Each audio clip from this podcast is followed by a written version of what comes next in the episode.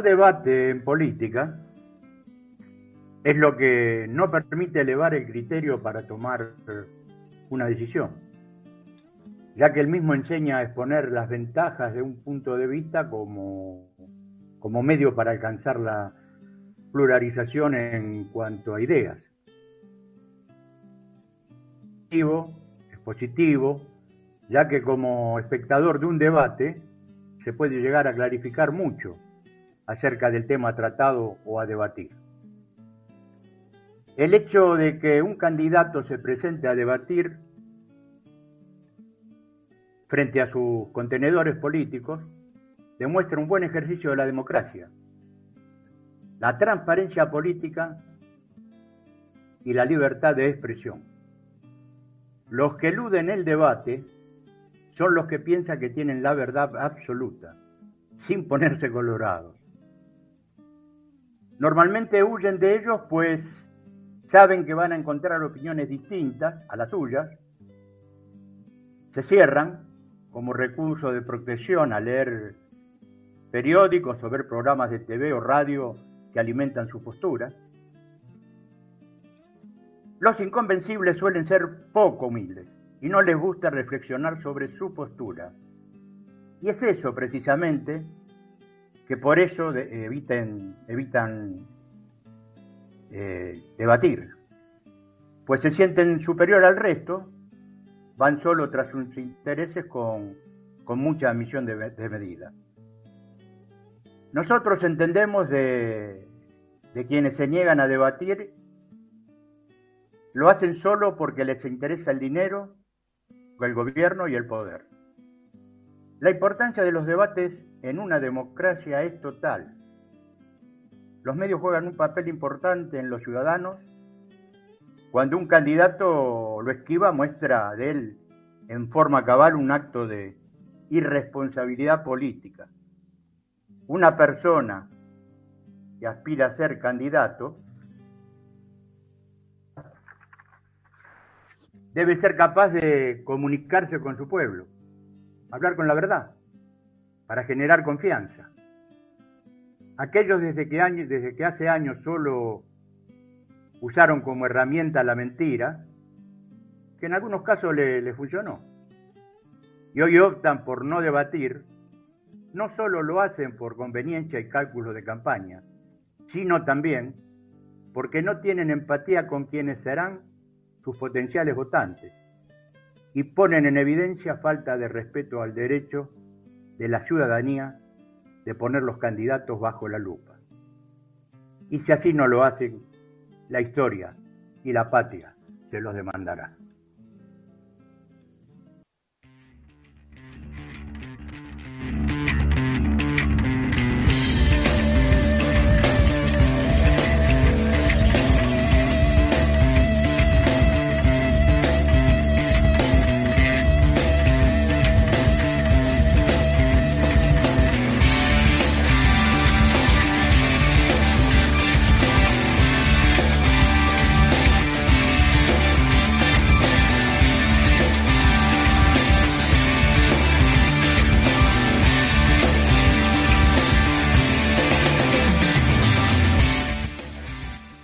¿Cómo andan? ¿Cómo les va? Bienvenidos, bienvenidas, bienvenides a una nueva emisión de AFK desde casa, la número 25 de esta temporada 2021.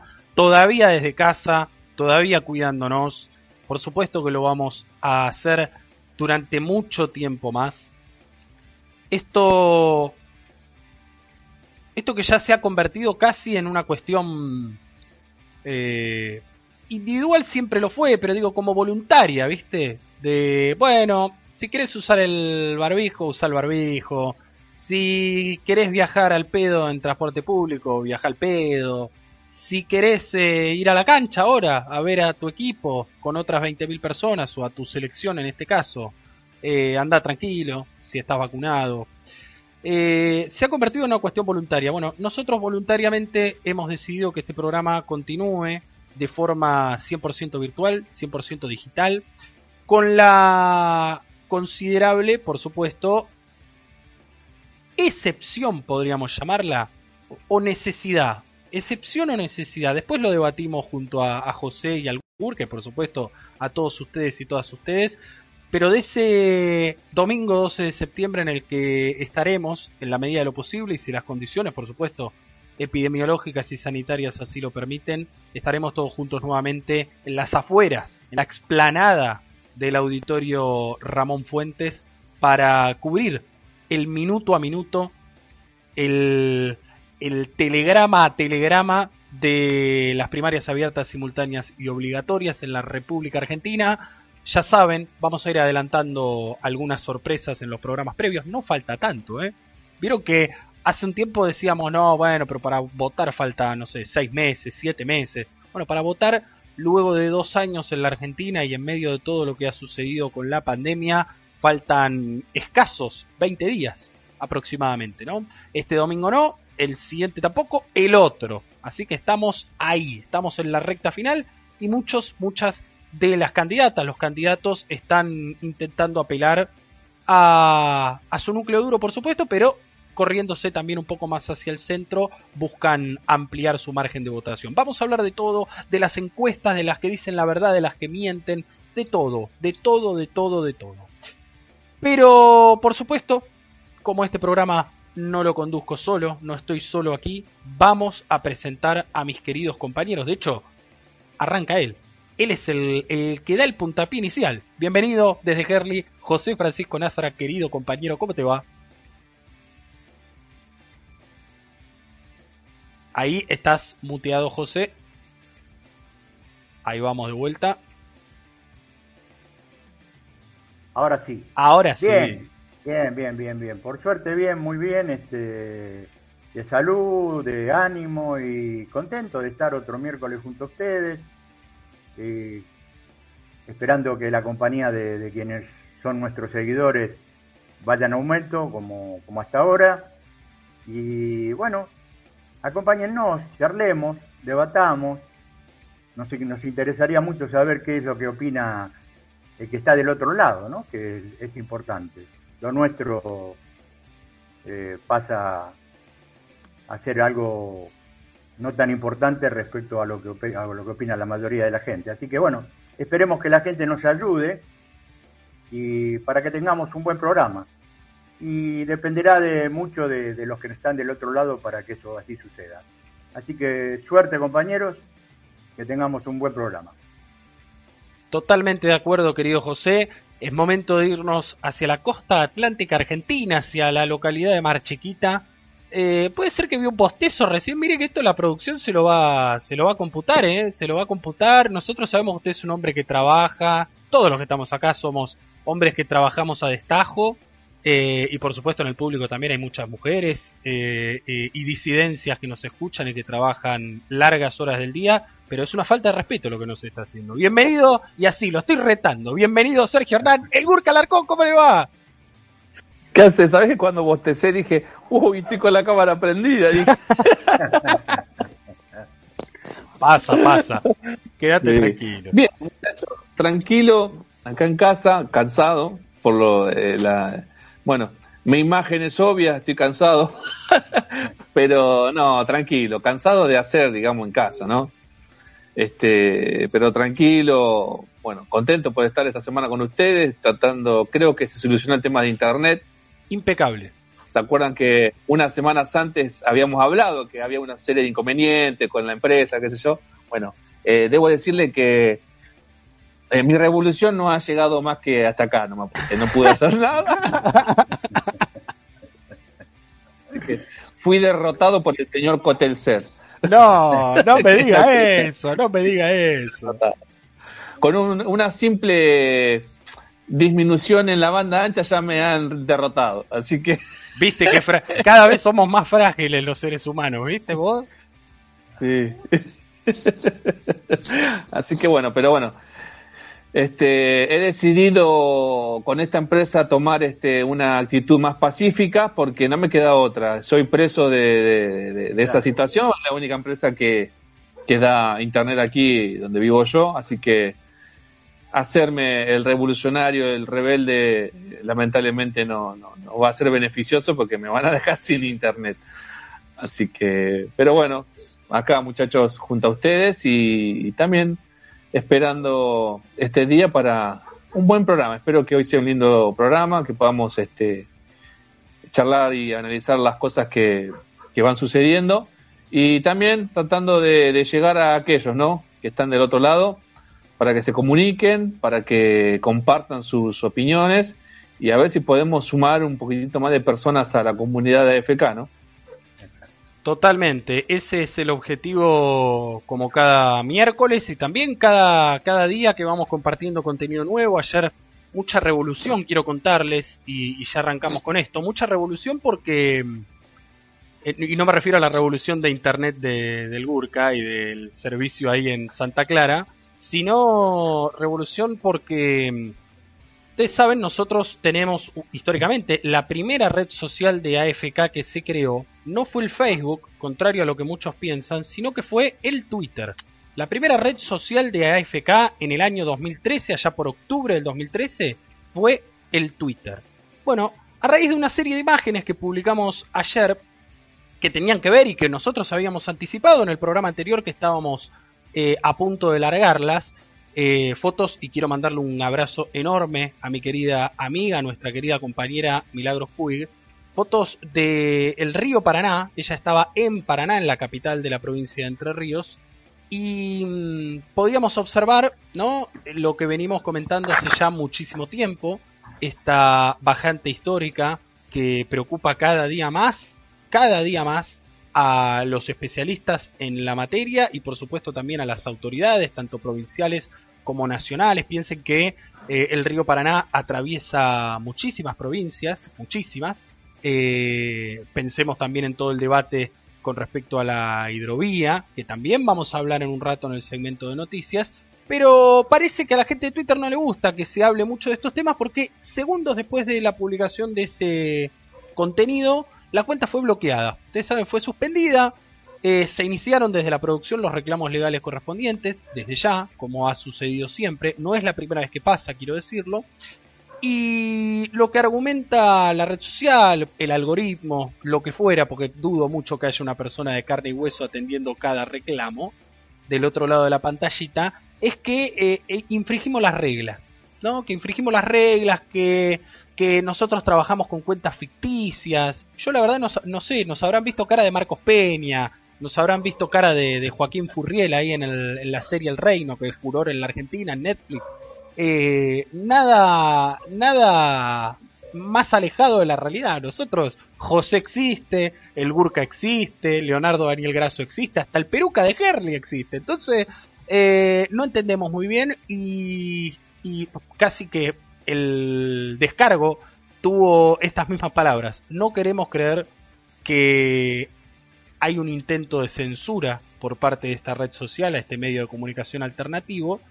Así que les damos unas horas, unas 24 horas para que revean esta decisión y nos devuelvan la cuenta. ¿Ven? Nosotros sí eh, optamos por la teoría revolucionaria. Nosotros amenazamos a Twitter. Vieron que Twitter hasta le suspendió, no sé si se acuerdan, le suspendió la cuenta unos días a Donald Trump después de los incidentes en el Capitolio a principio de año. Bueno, AFK no, con AFK no se van a meter. Eh, veremos en 24 horas si nos hacen caso al, plazo legal que, les dimos, que los intimamos. Eh, los tendremos ahí muy, muy atentos y atentas. Para los que nos quieren seguir... Entonces. ¿Cómo, cómo? Culpa de ustedes me cortan internet a mí, andan haciendo boludeces con Twitter y me cortan internet. Totalmente, totalmente, ahí están, se la agarran con vos. ¿Te acordás que en un tiempo, en un tiempo le cortaban el wifi ahí a, a la gente, a la administración del Ramón Fuentes? No sé si se acuerda. En el anexo, ¿se acuerda cuando íbamos al anexo del Ramón Fuentes ahí adelante? Eh, maravillosos, maravillosas épocas. Bueno, nos cortaban, nos cortaban la señal creíamos que era Patricia Bullrich ahí en el Ministerio de Seguridad, alguno de esos, algún policía bonaerense retirado haciendo el mal, pero no, no, no, siempre fue, siempre fue Twitter, siempre fue eh, esta gente vinculada a Norteamérica. Eh, pero digo, más allá de este, de, este chascarrillo, si se quiere, o sea, es muy serio lo que pasa, ¿no? Porque sabemos que no nos sucede solamente a nosotros, que le está pasando a muchos, está lleno, en, este, en esta época preelectoral está lleno de eh, suspensiones y de bloqueos de cuentas sin ningún motivo aparente. La verdad, no hay motivos reales, insisto, eh, se nos endilga que tenemos relación con cuentas falsas, cuentas que no, que no pertenecen a ninguna persona de carne y hueso y eso es totalmente mentira. Eh, no queremos no queremos llegar al punto en el que tengamos que mandarle, no sé, una, fotocopia del DNI de José, porque no lo vamos a hacer eso. No lo vamos a hacer, ni el de José, ni el de Graso, el del Gurka ni loco. Ni, pero el Gurka no nos da el DNI ni que, ni que le pongamos un fierro en la cabeza y le digamos, es, es esto la vida. Eh, el, del Peruca. Claro. El del Peruca. El, del, Peruca. Tiene libreta de enrolamiento, tiene. Escuchá, no, carnet de afiliación del Partido Justicialista le mandamos del Peruca. Ya está, ya está, listo, listo, listo, listo. Eh, pero bueno, los tendremos al tanto. Saben que en este caso nos pueden seguir por Facebook, que publicamos prácticamente el mismo contenido. Y si no, también estamos en Instagram. En Instagram nos pueden seguir mientras dure esta suspensión. Ojalá que, y lo notificaremos por estas vías, en las próximas horas nos devuelvan también el Twitter que nos gusta tanto a todos y a todas. Bueno, a muchos no, pero no importa, no me voy a meter en eso. 19-17 en la Argentina, muchachos, vamos a arrancar porque ya se nos hizo larga la presentación, este descargo contra Twitter. Nosotros siempre elegimos, siempre nos peleamos con un poderoso, nunca nos podemos pelear con un tipo, no sé, con, alguien que esté al alcance de nuestras manos, no, no, siempre vamos contra el capital, contra el poder real, eh, somos incorregibles. Vamos con las noticias y, y arrancamos a comentar qué pasó en la Argentina en estos últimos siete días.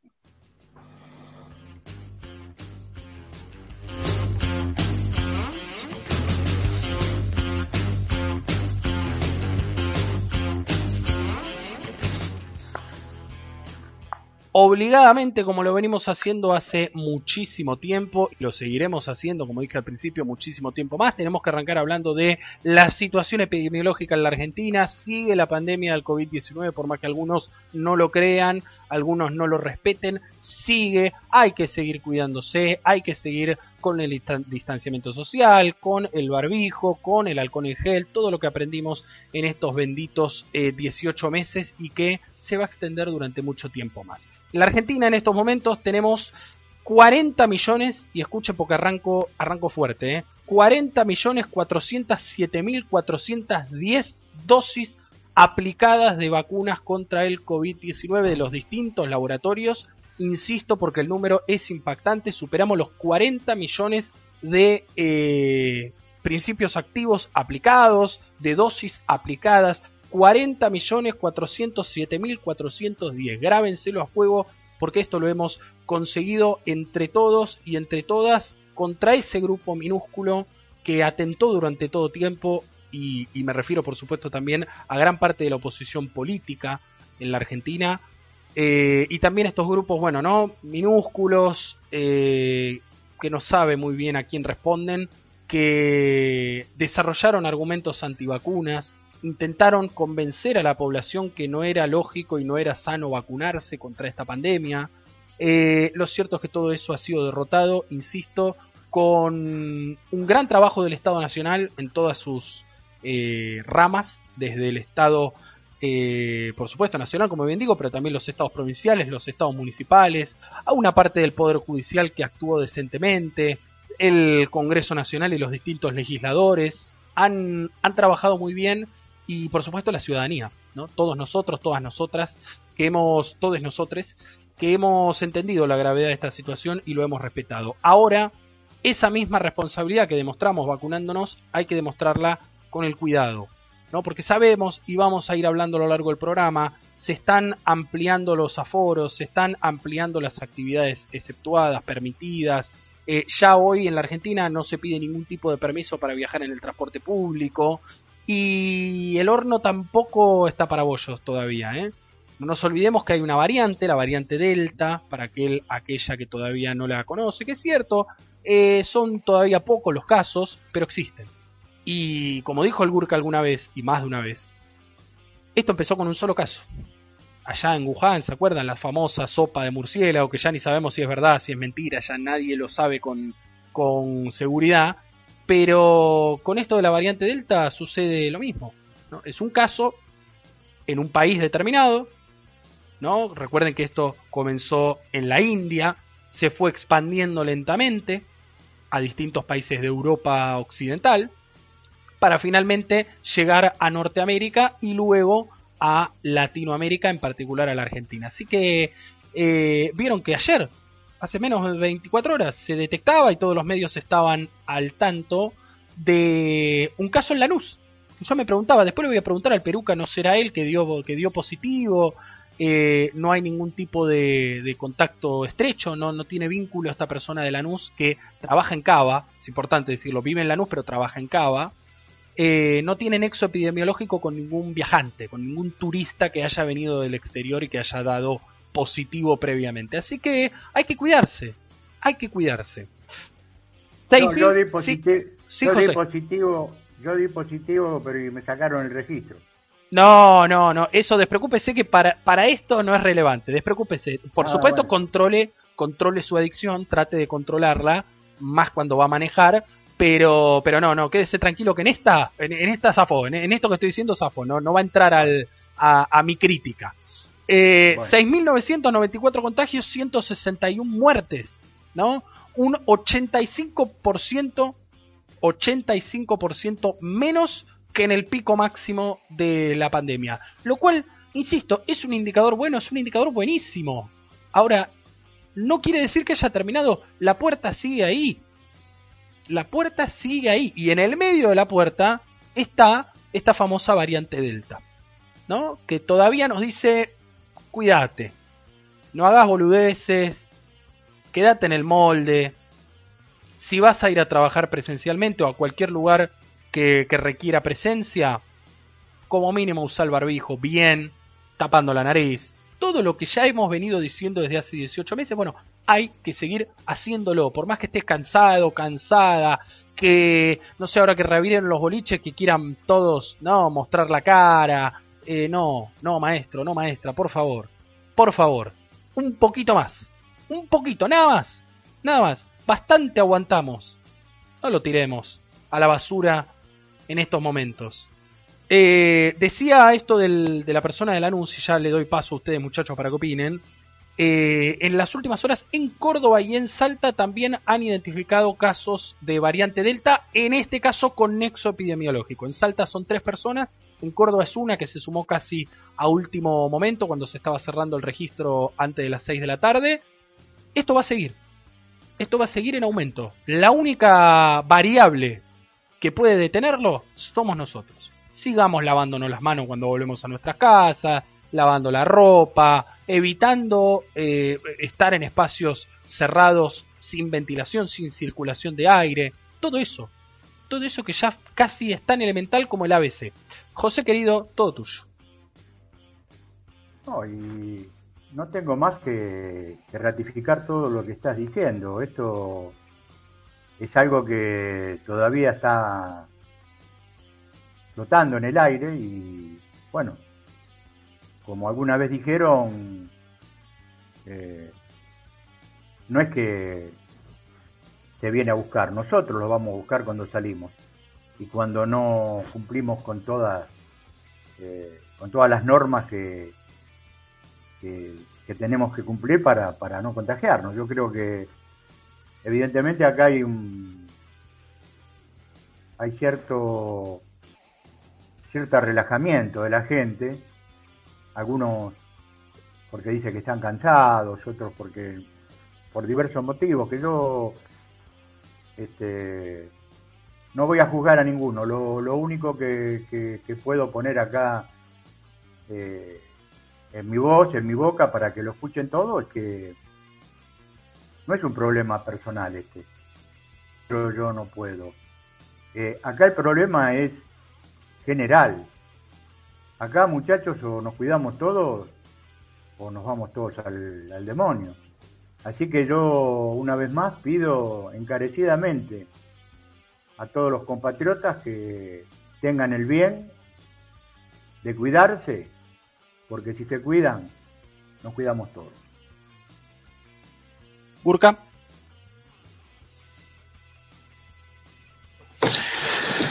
Y estamos en una situación complicada, ¿no? Porque uno ve ah, eh, el, movimiento de las personas, uno ve, los medios de comunicación y como que hay cierto, no relajamiento, sino ya diría, ya casi olvido por parte de algunos comunicadores de que estamos en pandemia todavía. Y, la verdad que eso me parece que está de alguna manera haciendo relajar también al conjunto de la población. A ver, obviamente que hay un grupo importante de la población que todavía se sigue cuidando, que sigue los protocolos y, demás, ¿no? Pero volvemos al punto de que a veces, lamentablemente, eh, nos podemos cuidar todos, ¿no? Todo el día hacer todas las cosas que debemos hacer. Pero si hay un boludo entre nosotros, eh, se va toda la mierda. Es simple como eso, muchachos. O sea, este, esta pandemia lo que, lo que me parece que hace más evidente es la presencia de no solamente de gente con falta de solidaridad. A ver, contagiarse puede contagiar cualquiera y, sin, sin, sin saber cómo se contagió, ¿no? Pero ese no es el problema, porque en esos casos accidentales tiene que ver con no sé si con un descuido, sino porque el virus lamentablemente es así, ¿no? Hay circunstancias en donde es inevitable el contagio. Pero me parece que la, propagación más este, compleja y, angustiante es la provocada, ¿no? Es la, falta de solidaridad con el otro, el, hecho de, me ha pasado, yo entrar a un comercio y ver que, que están sin barbijo, ¿viste? Y vos decís, no cuesta nada ponerse un barbijo los que tira Rodrigo, sí, obviamente, son mucho más bajos que en el pico. Pero son casi 200 personas que se están muriendo por día. Y es un número importante. Entonces, este, me parece que hay que seguir cuidándonos mucho. O sea, no, no, no dejar de cuidarse. Buscarle la vuelta a aquellos que por ahí dicen que están cansados, podridos estar encerrados, eh, o, bueno, buscarle la vuelta a poder este, salir un poco, pero siguiendo los protocolos, ¿no? Que yo creo que eso es fundamental. Cuidamos, podemos hacer una vida más o menos normal, pero cuidarnos es barbijo, lavado de manos, mantener distancia y tratar de evitar los lugares cerrados. Yo creo que si podemos hacer eso, podemos realmente seguir adelante y soñar con que podamos volver a una normalidad, ¿no? Pero mientras veamos estas actitudes a veces poco solidarias con el otro, eh, va a estar difícil. Va a estar difícil. Porque lo, me, toca sufrir a mí, muchachos. Yo cuando voy en el tren, eh, hay gente que, nada, a ver, los trabajadores del ferrocarril pasan a cada, cada 5 o 10 minutos controlando el uso del barbijo. Pero hay gente tan hija de puta, pues lo voy a decir así, que ve al guarda, se sube el barbijo, se va al guarda, se saca el barbijo. Hay gente que lo hace, muchachos, lo he visto. Bueno, eso ocurre en un lugar donde se está controlando. Imagínense en los lugares donde no hay control, lo que ocurre. Entonces, este, la pandemia todavía está acá, todavía no se fue, todavía no la hemos vencido. Y si nos descuidamos y no hacemos las cosas bien, lamentablemente, el cachetazo que nos puede llegar a dar la variante Delta puede ser bastante doloroso. Por eso hay que seguir, digamos, cuidándonos. Totalmente. Es así, Gurka. Es así no nos queda mucha opción. Aquel que piense que estamos en condiciones de negociar con el coronavirus, creo que no aprendió nada. No aprendió nada. Eh, porque viste que en las redes también se da todo un debate de eh, no, bueno, pero basta de, de, no me acuerdo el término, pero como los que estábamos planteando cierta cautela a, a, la ola aperturista, de la cual también el gobierno es cómplice, el gobierno nacional, el gobierno provincial, son cómplices desde ya, y sabemos que lo hacen porque hay elecciones en 15 días, lo sabemos perfectamente, y hasta incluso podría llegar uno a entenderlo, a respetarlo. Otro, en otro momento lo debatimos con un poco más de detalle, pero esto de aquellos que nos tildan de exagerados, de que ya lo hicieron la primera vez, ¿no? Que dijeron, no, bueno, pero ya está, ¿no ves que en, enero, eh, diciembre del año pasado, enero de este año, que había bajado, había cedido un poco esta cuestión? Bueno, después vino el pico de marzo y de abril, eh, y bueno, en ese momento estaban escondidos, ya no éramos tan exagerados. Y te ponen fotos de las tribunas de Europa, ahora que está todo este debate de la vuelta del público, fotos de Europa, fotos de Brasil, mirá, y no pasó nada. Y la verdad es que decir no pasó nada decir no pasó nada no, no es de ignorante, porque está bien, yo no sé qué no sé qué, para ellos es eh, tiene que pasar algo. desactiven los mic los dos que algunos están metiendo ruido, chicos. Eh, no sé qué será para esta gente eh, que efectivamente pasen las cosas. Pretenderán que se mueran las 200.000 personas que van a un estadio, 100.000 personas que van a un estadio. Eso no va a pasar nunca. No va a pasar nunca. Ahora, que de esas 100.000 se termine muriendo una por haber estado ahí, dos, tres, a mí no me parece algo para menospreciar. A mí no me parece algo minúsculo. Porque entonces, que al fin y al cabo, tenía razón el, el expresidente de la República. Se tiene que morir el que se tiene que morir, el que, bueno, su organismo no, no, no tenga las defensas necesarias, ni siquiera con vacuna para, para hacer frente a esta pandemia. Y bueno, nada, entramos en una especie de darwinismo social, la supervivencia al más apto, que nos hace retroceder cuántos años en la historia de la humanidad. Digo, estamos en el siglo XXI, en el año, en la tercera década del siglo XXI planteando estas cosas de verdad.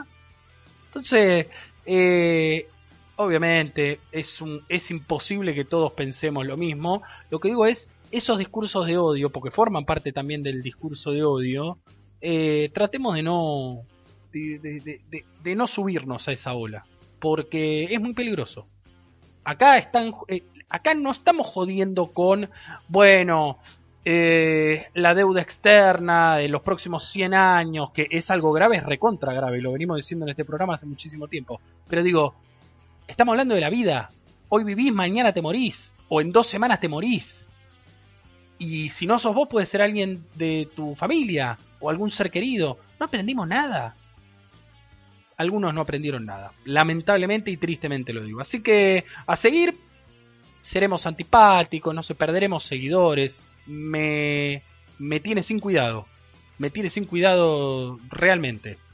Lo que deseo, lo que espero, lo que quiero, es que el día de mañana cuando alguien busque eh, los registros de este programa, de este, de este momento histórico, de este tiempo histórico, encuentren, eh, encuentren... querer eh, salvar esta, esta, esta debilidad que le produjo esas dos dosis creo que eran, no quiero no quiero mentir porque no, las tengo en la cabeza. Eh, ¿Sinovac? No, creo que eran Sinovac, sí. Eh, pero evidentemente no los ha dejado con buenas buenas defensas para, para, el Delta, ¿no? Y ahora tienen que recurrir a esta tercera dosis. Sí, ya, te largó el pajarito.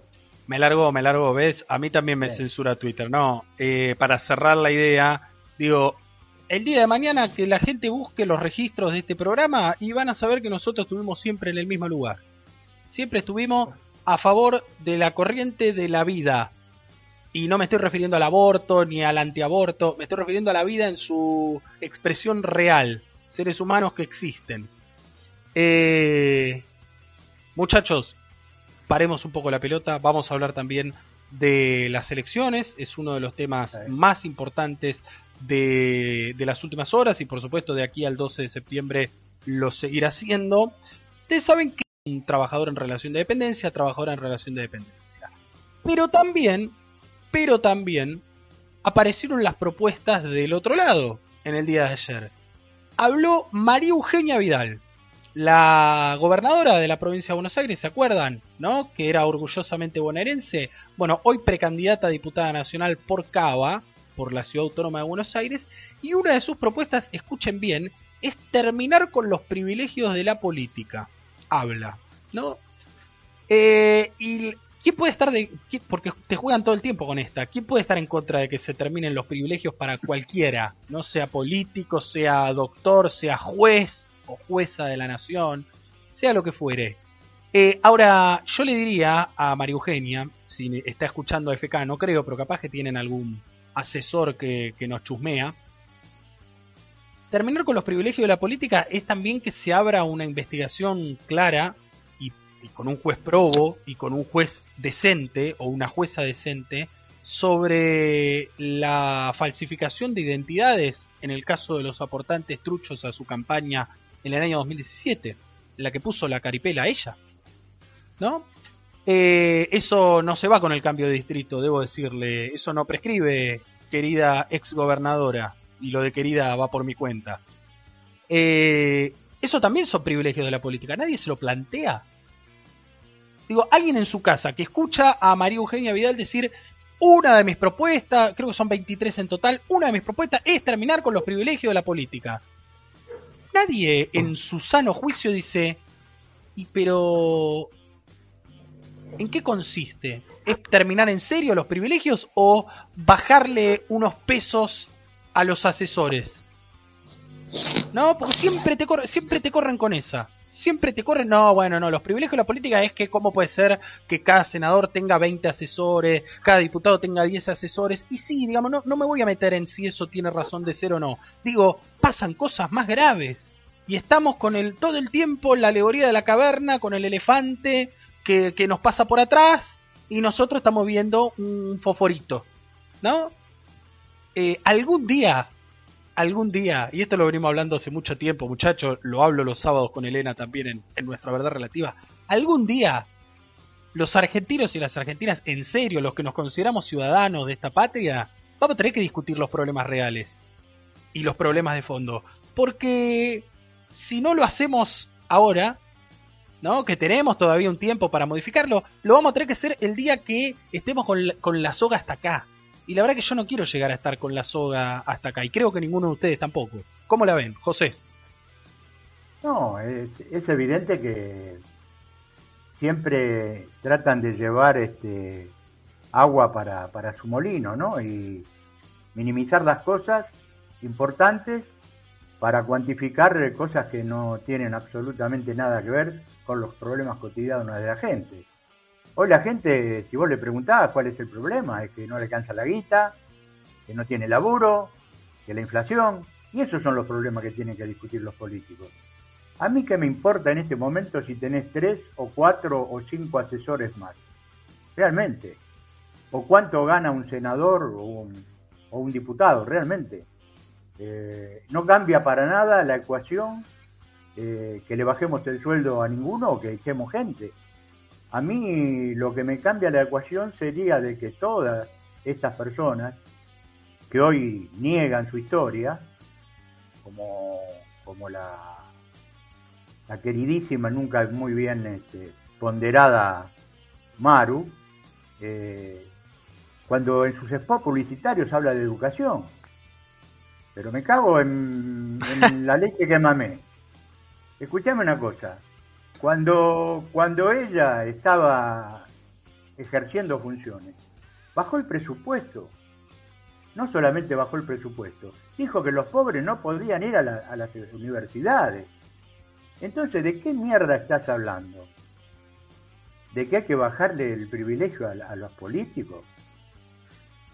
seamos, seamos un poquito más serios y discutamos las cosas que realmente le hacen le hacen cambiar la vida a la gente.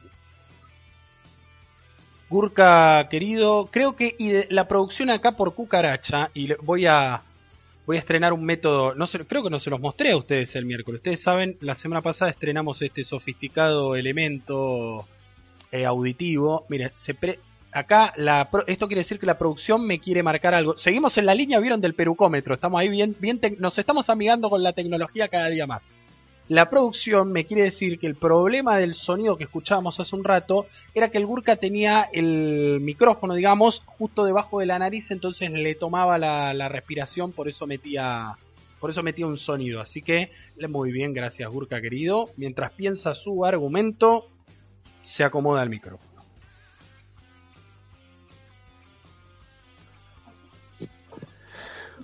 Bueno, yo la verdad que eh, Mira, he tomado la decisión en esta campaña de no de no seguirla la campaña, porque lamentablemente lo que ha demostrado en los últimos años es que la campaña solamente sirve para embaucar y, mentirle a la gente, porque la verdad es que es muy triste. Estos argumentos que vos estás contando, Rodri y José, con respecto a, por ejemplo, al spot de María Eugenia Vidal, y si empezamos a ver todos los spots, vemos que siempre son generalidades. Es, queremos la paz, no queremos corrupción, más seguridad, terminar con el hambre. Son todas generalidades, pero en realidad son situaciones de deseo, pero que no son este, ideas concretas para solucionar estos problemas que, que tenemos en Argentina.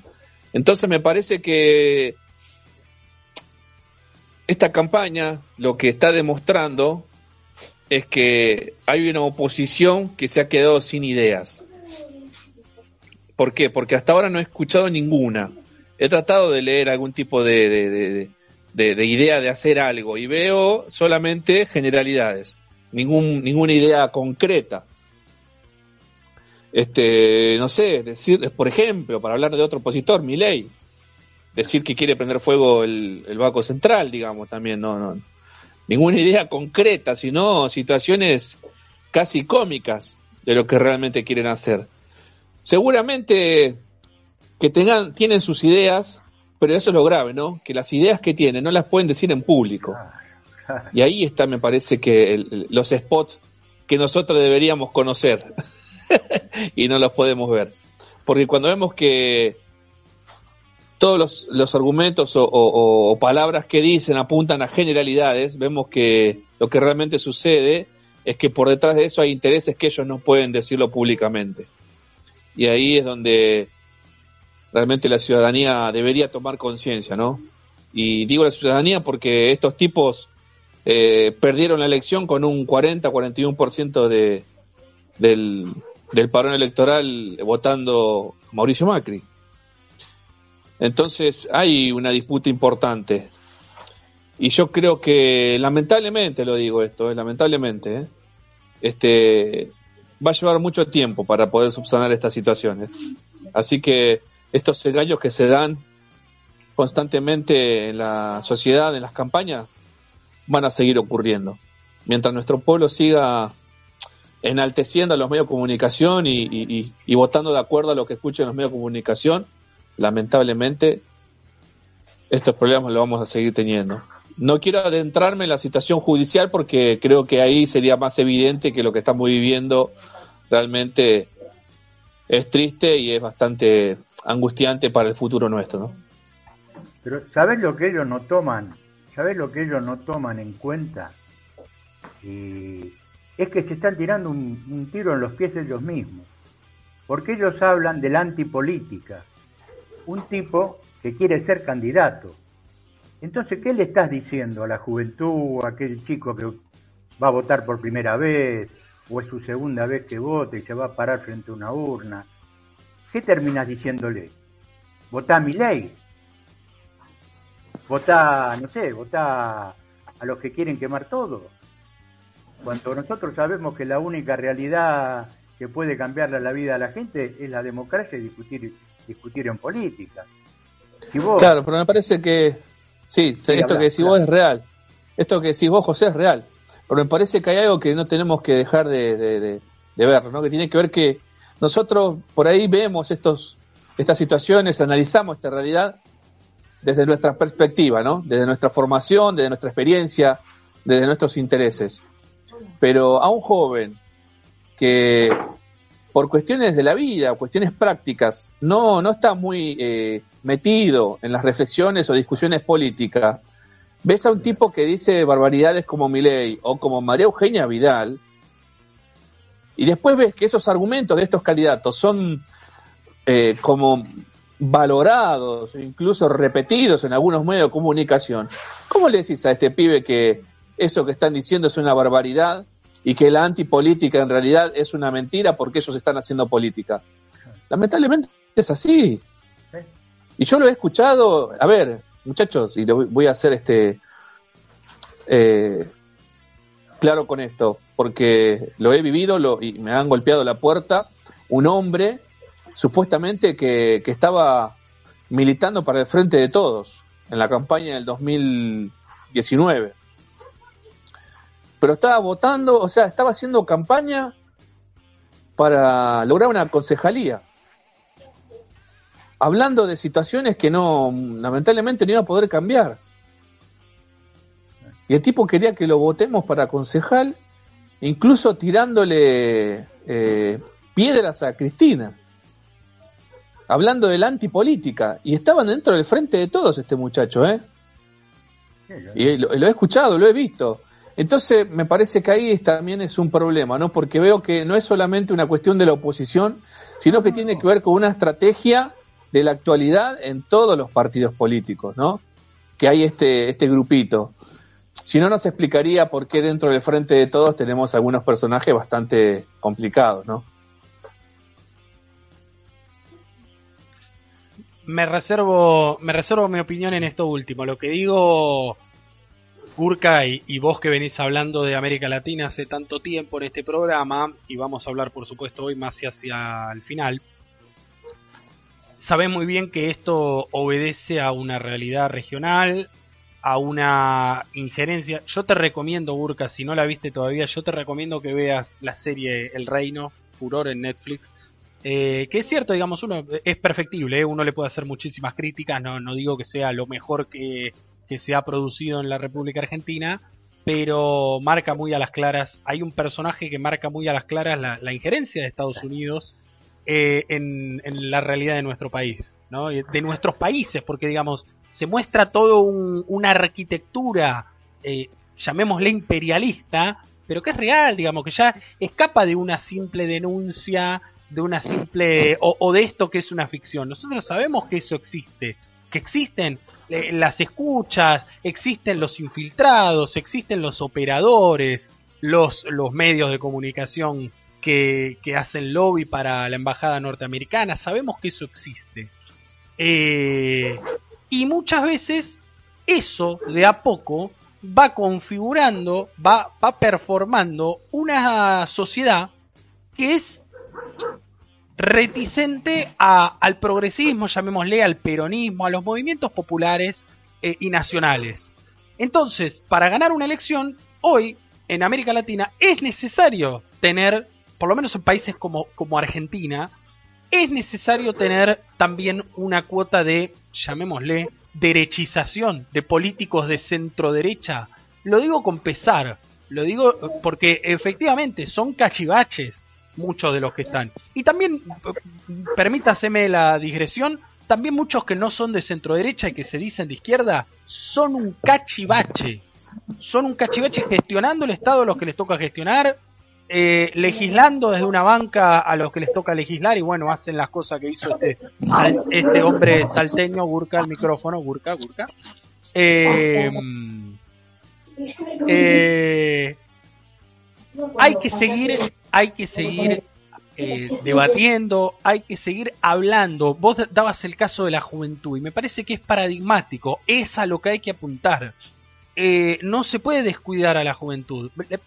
Los pibes, las pibas, les pibis, llámense como quieran llamarles, la verdad que tienen poca eh, poco contacto con, la política en estos términos. En los términos de, no, bueno, se robaron todo, no se robaron todo. Eh, a los jóvenes les interesa otras cosas, y lo digo como joven, ¿no? Eh, ¿Qué vamos a hacer con el cambio climático en la Argentina? Esto que marcábamos el otro día del, del río Paraná. Obedece también a una... Eh, esto que yo marcaba también antes, las cosas que están mal estructuralmente en la Argentina nos podemos seguir haciendo los boludos, podemos seguir poniendo a Macri contra Cristina y, hacemos así como hace Bendita, vieron en Canal 9 que se pelean los Playmobil y todo, y hacemos eso, y hacemos de todos los medios de comunicación y de la política en la Argentina ese debate. No me interesa, la verdad no me interesa y creo que no es sano para nadie. Entonces, si lo que, lo que quiere la política, lo que busca la política es aportar jóvenes, eh, sumar jóvenes, bueno, tiene que mirar la agenda que le importa a los jóvenes. No eh, únicamente el diario Clarín, ¿no? Únicamente eh, TN o La Nación Más en el prime time, a las 9 de la noche. Porque muy probablemente un pibe esté mirando un canal de Twitch, un canal de YouTube, eh, un video en Instagram. hay que ir por otro lado, hay que ir por otro lado. En ese caso puntual. Dale, dale. Sí, sí, teniendo en cuenta esto que está diciendo vos y profundizando un poco, y con esto que hablamos, ¿no? De que hay cachivaches en todos lados, que esto hay que tenerlo claro, porque a veces veo en alguna parte de la dirigencia política, este, que no se corrige con los, con los que ya nos pasó en un pasado, ¿no? Yo creo que lo que hemos sufrido antes nos tiene que servir, servir para mejorar. Y en ese sentido me parece que a veces se cae en el mismo error, ¿no? De, de, pensar que la formación política tiene que ver con una formación partidaria solamente. Y yo creo que ahí es donde se ha perdido muchísimo terreno con los jóvenes, porque me parece que a veces se apunta a una formación más partidaria y, y realmente lo que me parece ahora, en estos tiempos tan complicados y tan enredados, lo que más se necesita es una formación más este, de principios, una formación más histórica, ¿no? Para poder entender bien la cuestión del poder, que es lo que a veces se oculta mucho. Con esto que decís vos con respecto a la embajada y que lo que venimos hablando constantemente en la columna de Latinoamérica. Por eso me parece que, ¿cuántas veces dijimos, no? Que el problema no es Macri. Si fuese solamente el problema Macri, sería bastante fácil solucionarlo. Pero sabemos muy bien que el problema no es Macri. El problema no es María Eugenia Vidal. Sabemos quiénes son los artífices de todo este teatro de títeres. Por eso me parece que ahí es donde yo soy un poco crítico, ¿no? En algunas cuestiones en donde se partidiza mucho la formación o las cuestiones, las discusiones y los análisis, y donde se pierde de foco que hoy la juventud necesita una formación mucho más amplia, ¿no? Para que... Porque es simple, yo creo que cualquier persona que tiene una formación bastante amplia, reflexiva en, lo que es historia, en, lo que tiene que ver con las humanidades, digamos, en, la Argentina, eh, solo decanta. O sea, no, hay que ir a buscarlo. Viene solo después. Se une solo después a la tropa, digamos.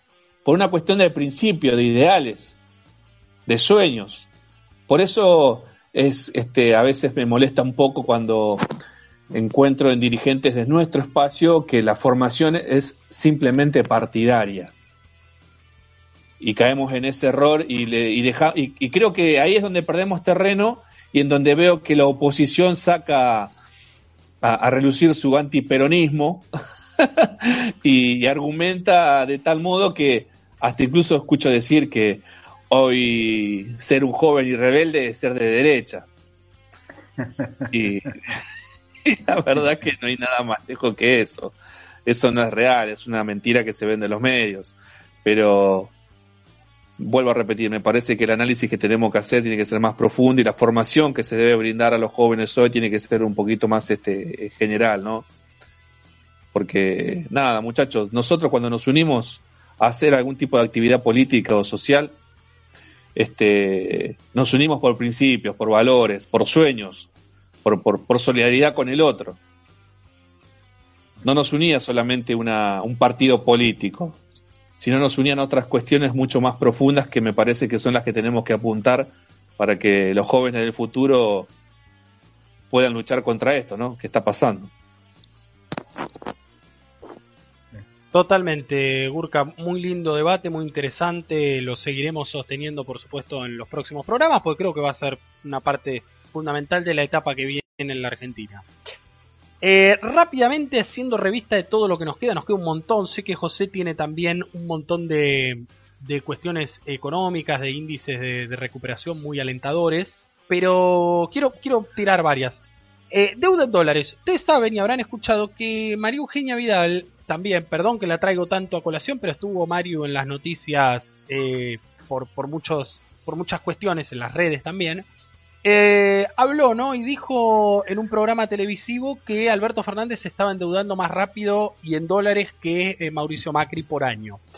A lo cual el ministro de Economía de la Nación, Martín Guzmán, se los recomiendo si no lo, vieron, no lo vieron, es muy bueno, eh, le contestó eh, eh, en un acto oficial con el gobernador, con, Juan Mansur, con el ministro de Interior de la Nación, Enrique Guado de Pedro, en la provincia de Tucumán, en la capital, contestó que mm, la verdad que los dólares no son lo mismo que los pesos, ¿no? Porque encima después de lo que dijo Vidal, salió uno de estos portales que la verdad yo le... Hay algunas cosas en las que lo he, lo he recomendado, lo he ponderado, que quieren hacer el bien común. Bueno, no, no, no son ni transparentes ni libres ni quieren hacer el bien común. Eh, da como chequeado, pone que es verdadera esta afirmación. Yo le pregunto, a, cualquier, digamos, ser humano que vive, vive en la Argentina de los últimos 5 años, ¿no? 10 años. ¿Es lo mismo el dólar que el peso? Porque nadie niega que el gobierno esté tomando deuda, esté tomando deuda en un sentido amplio. Está tomando deuda, por supuesto, para pagar las obligaciones anteriores y para hacer frente, en este caso, a la pandemia del coronavirus. Pero una cosa es tomar la deuda en la moneda que vos emitís, ¿no? La, la, famosa fábrica, la, la, maquinita. Bueno, y otra cosa muy distinta es hacerlo en una moneda que vos no producís y que día a día se encarece, ¿no? Y que no, no podés manejar, se te escapa de las manos. Eh, si tenemos que debatir eso de vuelta, después de todo lo que nos pasó, ya no solo durante Macri, o durante los últimos años del kirchnerismo. Digamos, desde, desde Bernardino Rivadavia hasta acá venimos sufriendo los argentinos con el dólar. Entonces, eh, basta. Si este va a ser el nivel de la campaña y vamos a tener que estar discutiendo esto, la verdad, eh, puede pasar cualquier cosa el 12 de septiembre. Puede pasar cualquier cosa. Eh, por eso todo lo que, ya te dejo José, todo lo que tenga que ver con encuestas, desde la encuesta válida en la Argentina, la urna. Las paso. Tal cual. Tal cual. José, dale. No, yo simplemente para un chascarrillo.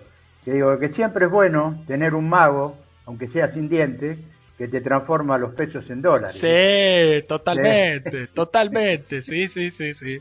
Gurka. Es que volvemos a lo mismo. Los tipos no saben qué argumentar y, y yo creo que la campaña que llevó adelante Mauricio Macri en el 2015 no solamente ha engañado a la gente, sino también ha creado o ha generado una forma de hacer política eh, bastante eh, sin ningún tipo de escrúpulo, ¿no? Sin vergüenza. Sin vergüenza de decir cualquier cosa.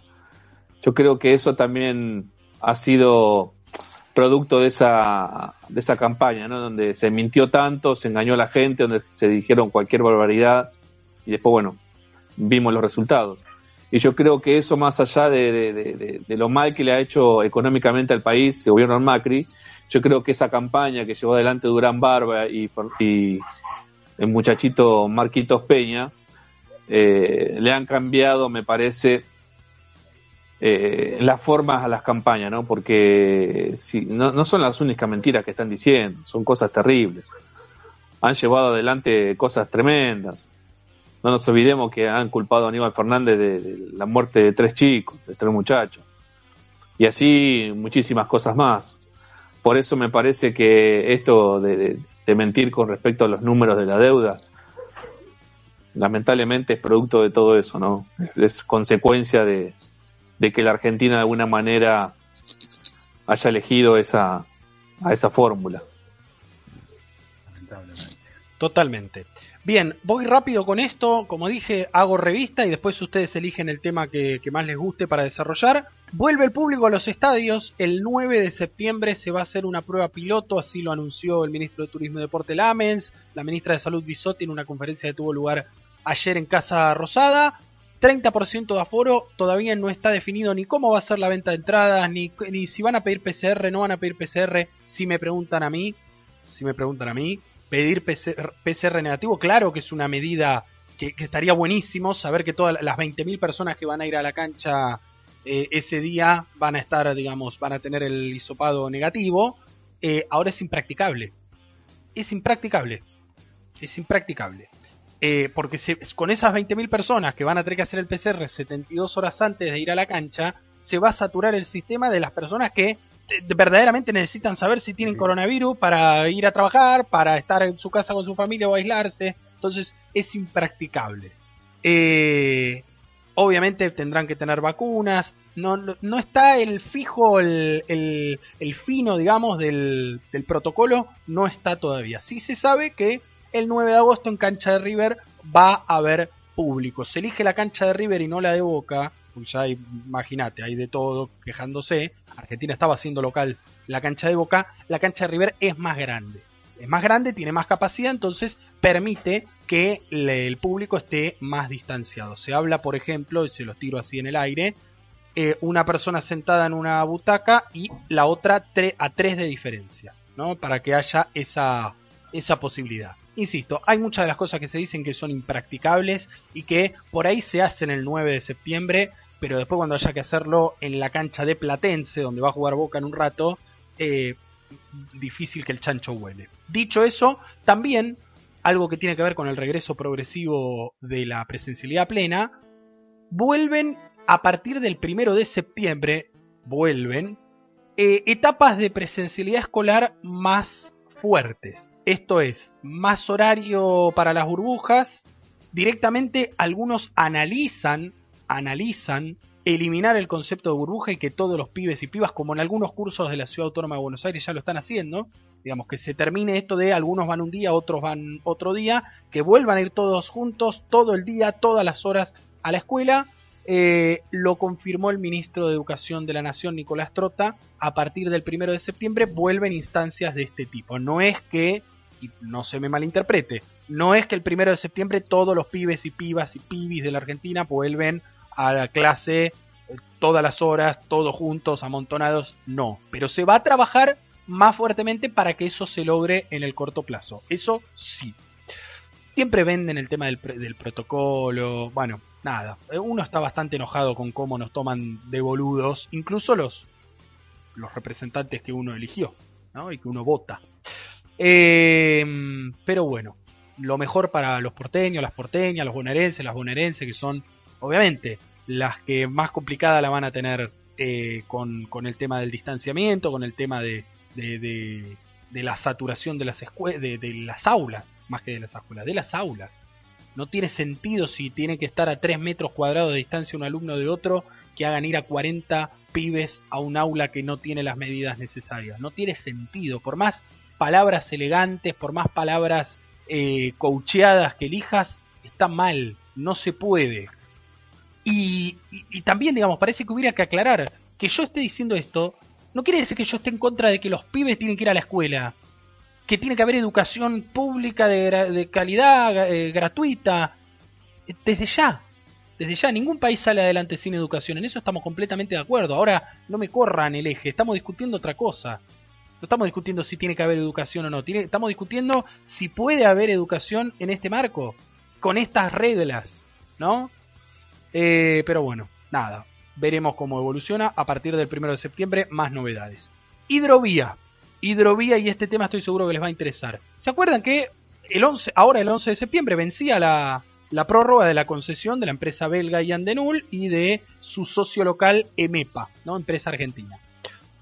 Bueno, resulta que los que tenían que armar el pliego, los que tenían que tomar, hacer todos los estudios del agua, se tomaron su tiempo, estoy hablando en este caso del gobierno nacional, del Ministerio de Transporte de la Nación, se tomaron su tiempo y esta semana le dijeron al presidente, al jefe de gabinete, mira, no, la verdad que empezamos tarde con el laburo, así que no llegamos, va a haber que prorrogarles tres meses más. De modo tal que se siguen enriqueciendo los belgas y esta empresa argentina de dudosa reputación, se siguen enriqueciendo ya a costa no de la decisión política de un gobierno, sino de la inoperancia de parte de su poder ejecutivo. ¿no? de su burocracia, llamémosle, de su, de su personal político, no sé, que pónganle el nombre que quieran. Ahora, eh, incompetencia en estas cosas, no, por favor, por favor, y, eh, digamos, incompetencia en ningún lugar desde ya, ¿no? Todos tienen que estar, pero si hay algo que no podemos descuidar es esto en este momento. Así que esperemos que en estos tres meses que, tienen de gracia, se va a prorrogar hasta mediados de diciembre el, la concesión, el Ministerio de Transporte trabaje. Lo que sí se hizo fue crear un ente nacional de control y gestión de la hidrovía, ente ya con 15 representantes puestos por el Poder Ejecutivo, ad honorem. ¿Se acuerdan que hablábamos hace un rato de los asesores, cuánto cobran los políticos? Bueno, las 15 personas ad honorem ya van a ser funcionarios que estén desempeñando otras tareas, ya sean las provincias que, que limitan con el Paraná, digamos que tienen parte del Paraná, y del Estado Nacional, Esperemos que laburen. Esperemos que laburen y que no haya que lamentar en, en, diciembre de vuelta que hay que prorrogar tres meses más. Basta, basta, basta. Hagamos las cosas bien. Dicho eso, le vamos a dar un, un tiempo de gracia porque también hay algunas cositas que en el DNU que no son muy claras. ¿Qué va a pasar con la Administración General de Puertos? ¿Se acuerdan que el día que lo anunciamos dijimos, se va a acercar con la Administración General de Puertos? que tiene a su cargo, tiene como titular a un hombre que responde al, Instituto Patria, un hombre de la provincia de Santa Cruz, José Beni, que sabe muchísimo en la materia, digo, en materia de, navegabilidad y por supuesto de soberanía eh, nacional.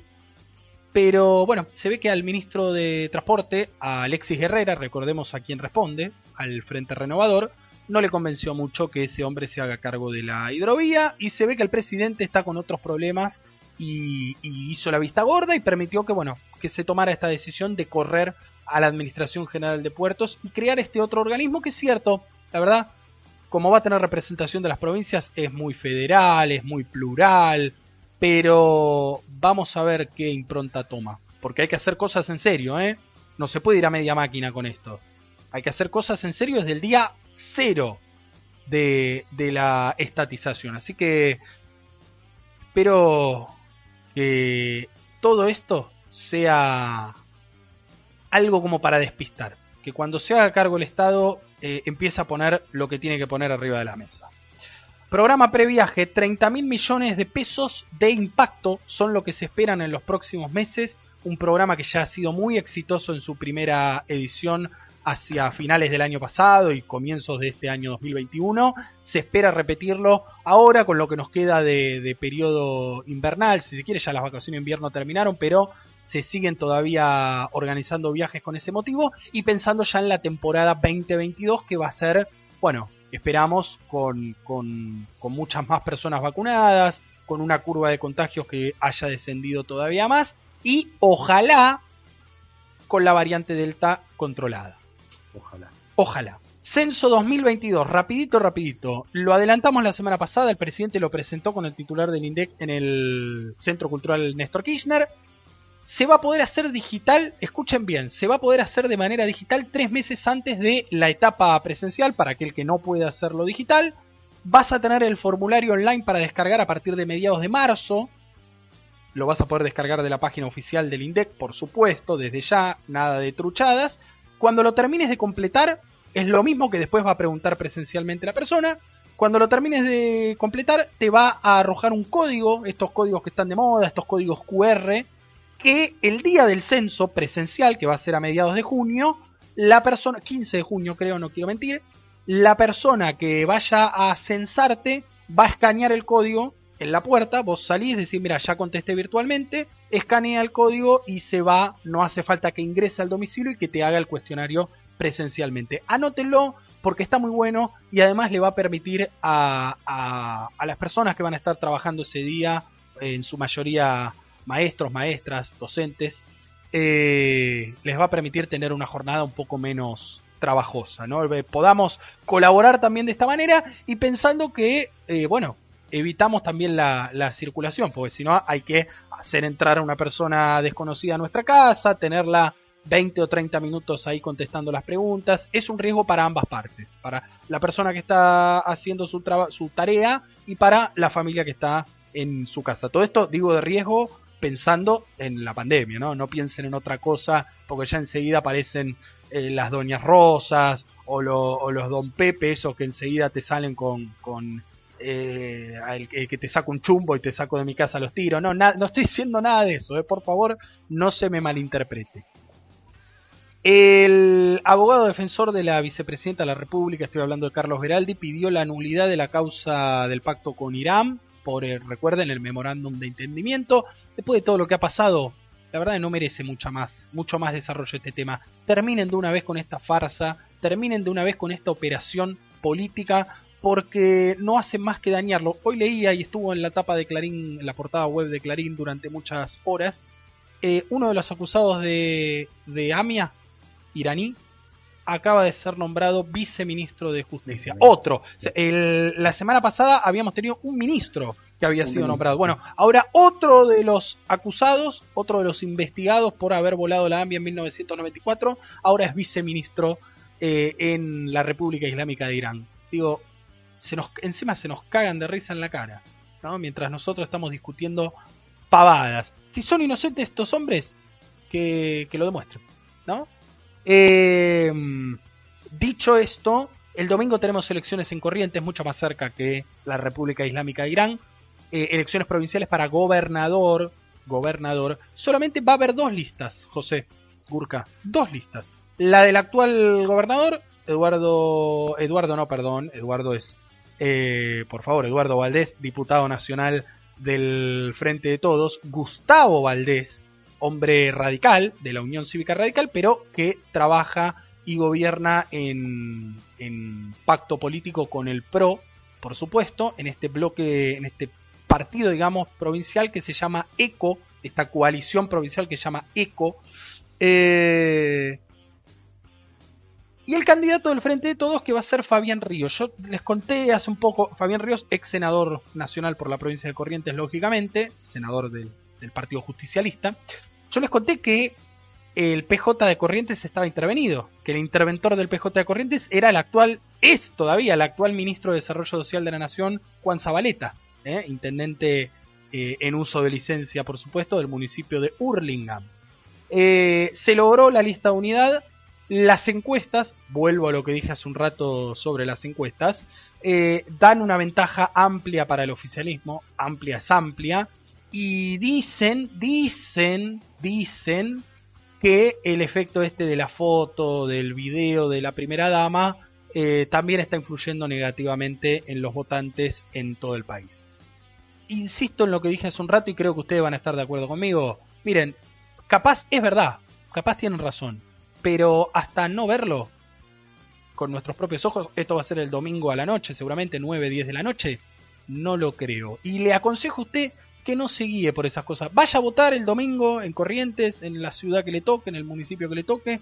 Vaya a votar, vote al candidato que le parezca, vote por una provincia mejor. Siempre lo mismo, como lo decimos y lo vamos a decir el 12 de septiembre, voten en positivo, no por quemar nada, no por porque se vayan alguien, voten por un futuro mejor. Estoy ya para para hacer un spot, digamos. Ah, si ya con esto me llaman para hacer un spot de Moreno, seguro, de Guillermo Moreno acá en provincia de Buenos Aires, seguro. No sé si los vieron, es uno peor, un animalito de Dios, uno peor que el otro. Igual todos los, todos los spots publicitarios son horrorosos. Yo me lo em, crucé a Morenita haciendo spot, una mañana. No, me, me estás cargando. Sobre la 9 de julio y, y una o dos antes de Independencia. Estaba ahí con su compañera. Estaban filmando ahí el set. No. Y en una. y vi toda la, producción y yo justo salía del sanatorio, pasaba por ahí caminando y nada, estaban ahí armando la, el spot. Pero escúcheme, la pregunta fue cómo, cómo no, no fuiste y te sacaste una foto, mirá si eras parte del spot de Moreno. No, no, lo saludé a lo lejos, no soy mucho lulo yo de las figuras. Lo saludé a lo lejos nomás y él enseguida este, me quiso levantar a UPA y no, la cámara. No, no, no, no, Igual, te estoy, igual te estoy cargando. Menos mal que no te alejaste porque capaz que te contagia. Pobre, pobre Moreno, yo no sé lo que le pasó. En este, pero a partir de la entrevista con AFK, y esto no joda, ¿eh? a partir de la entrevista con AFK empezó una debacle, empezó una debacle en su, en su sistema nervioso central que es preocupante. Así que este programa hace mal, muchachos. Este programa pervierte humanos. Eh, sálvense a tiempo.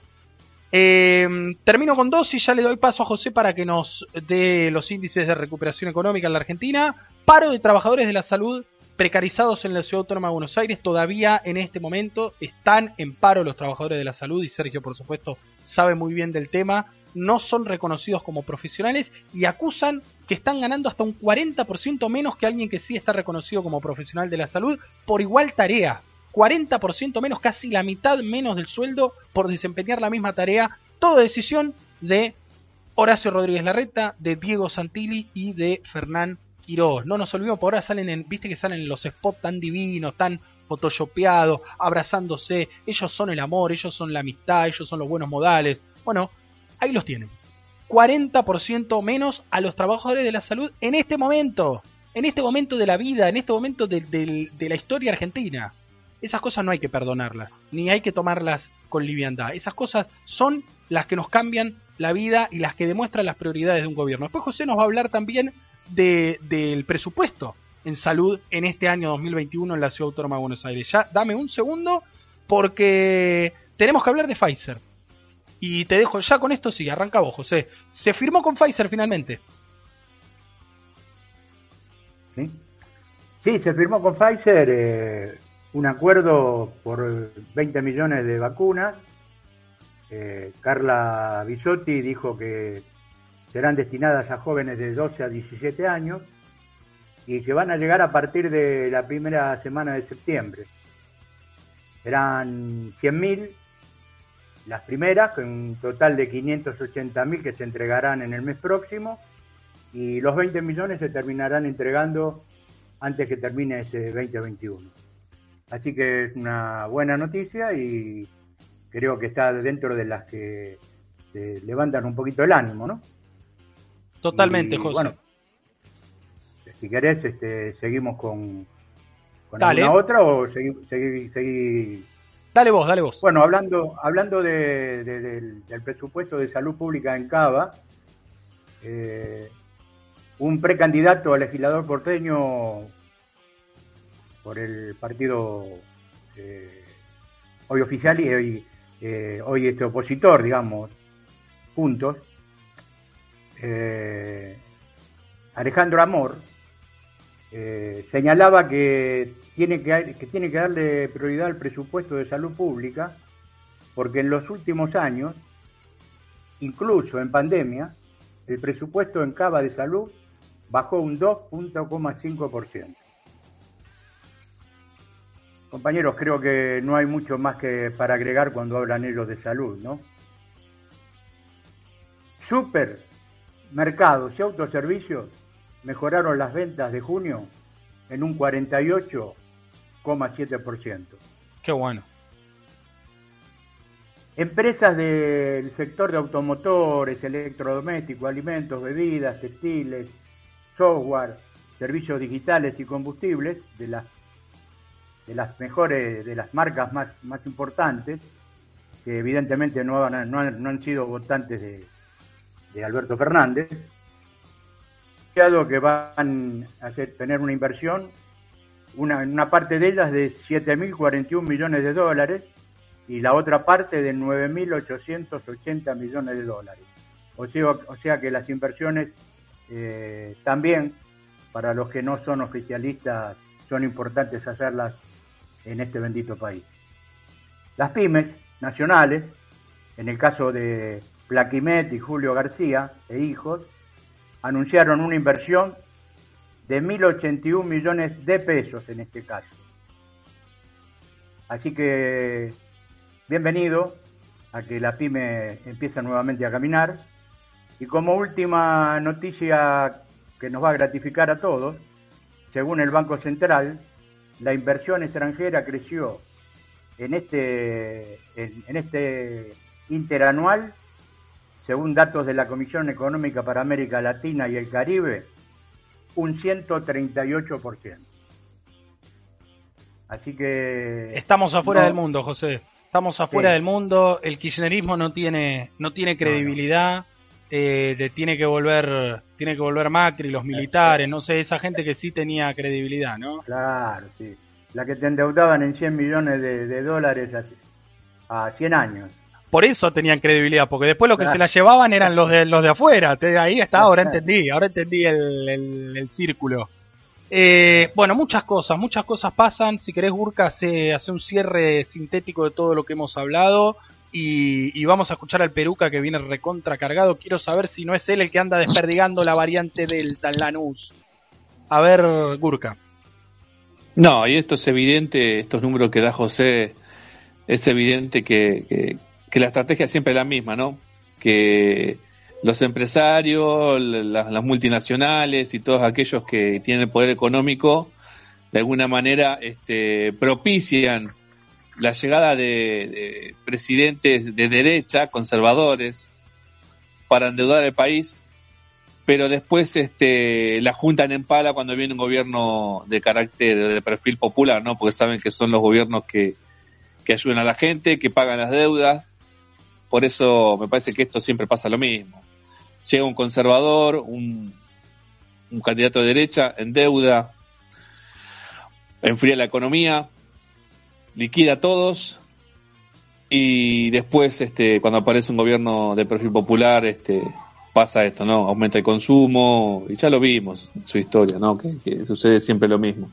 Es lamentable que, que esa es una de las diferenciaciones que hay que hacer, ¿no? Las pymes, a veces los pequeños, los, que tienen un negocio, eh, creo que ahí es donde se ve, digamos, el, me parece que son como el máximo exponente del triunfo del capitalismo como, como, sistema cultural, ¿no? Porque ves a, un tipo que se pone un taller de algo y ya se cree empresario. y ideológicamente cree que, que, que, los tipos que son millonarios son muy parecidos a su forma de ver la vida, ¿no? y apoyan estos movimientos. Por eso Macri llega al, gobierno, ¿no? Por eso hay candidatos como Vidal, como Santilli, como Larreta, porque hay un sector importante de la clase media que aspira a, a ser como estos multimillonarios, ¿no? Como estos empresarios que hablan de miles de millones de pesos, miles de millones de dólares, que lamentablemente, lamentablemente empobrecen a nuestro, nuestro país, ¿no? Y que hoy cuando estos números que da José son realmente esperanzadores para, para toda la población, pero lamentablemente estos números se dan después de cuatro o cinco años de, de una de una crisis económica bastante importante, ¿no? Dicho esto, muchachos, gracias querido Burkan, un rato Latinoamérica, pero ahora es el momento de él, es el momento de callarnos un poquito y escucharlo a él. Al hombre que viene con, la sabiduría contenida que lo desborda. Lo que le voy a pedir al Gurka es que active ya el, el perucómetro, que vaya a localizar el dispositivo y lo active, porque hoy la verdad que promete ser una edición histórica. Escuchamos su tema musical, nos vamos a una plaza de mayo de antaño y seguimos con AFK.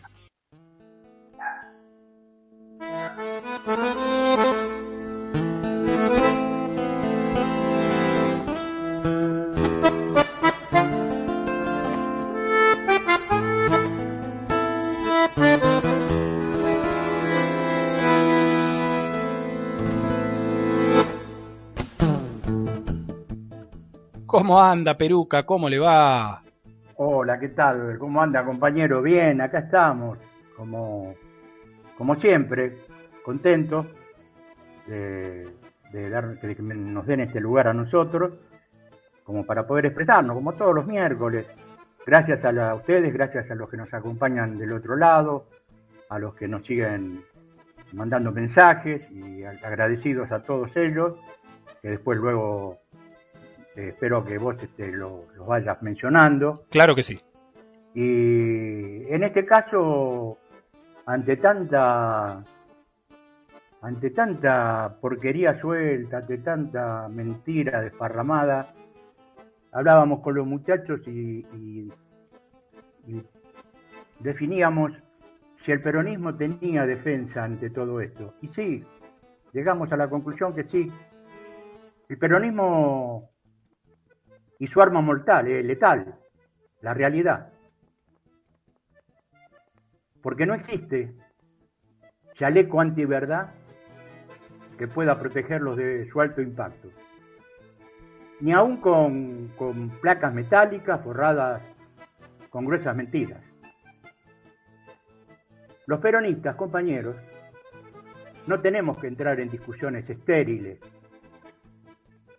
como como huevos de la oposición, incapaces de reproducir espermatozoides que engendren una, una sola puta idea a favor de ayudar, complacer o prestar un servicio a las personas, por amabilidad o por afecto. Como peruca, tenemos que recorrer el camino inverso. Recuerden aquello de los gatos en los techos, ¿se acuerdan? Que al igual que nosotros, aparentamos estar peleando cuando en realidad estamos engendrando más peronistas. Nos acompaña la razón de tener los huevos bien puestos. dos grados debajo de la, temperatura corporal, alojados fuera de las dobles. Los tenemos, los mostramos y los ponemos sobre la mesa de hacer falta. Es por eso que en este momento decisivo de la campaña no nos detengamos en una foto. Nosotros tenemos una gran filmoteca, filmada con y para la inclusión de nuestro pueblo y a disposición de todos aquellos que con buenos ojos desean recordarlo. Lo otro, lo otro nos chupa un huevo. A las palabras sifilíticas de la OPO, oídos penicilínicos. Cuando vemos o escuchamos los spots, solo disparemos con nuestra arma letal, la realidad. Pero apuntemos a su, su, parte más vulnerable, nosotros tenemos en cuenta cuál fue su historia. Por ejemplo, cuando escuchamos a Pato Bullrich, a Carrió, a Vidal, a las Tres Marías, mierda, sorete y porquería. Porque en su dicho prometen todo aquello que no hicieron en su gobierno. Estas señoras, muy aseñoradas, nos toman por boludos por un lado, por un lado tienen razón, porque tenemos los huevos bien puestos y son huevos peronistas. Gracias, compañero. Qué fenómeno, qué fenómeno el Peruca. Para que no, para que no se ofendan las compañeras, los ovarios también son peronistas. Por favor, por favor.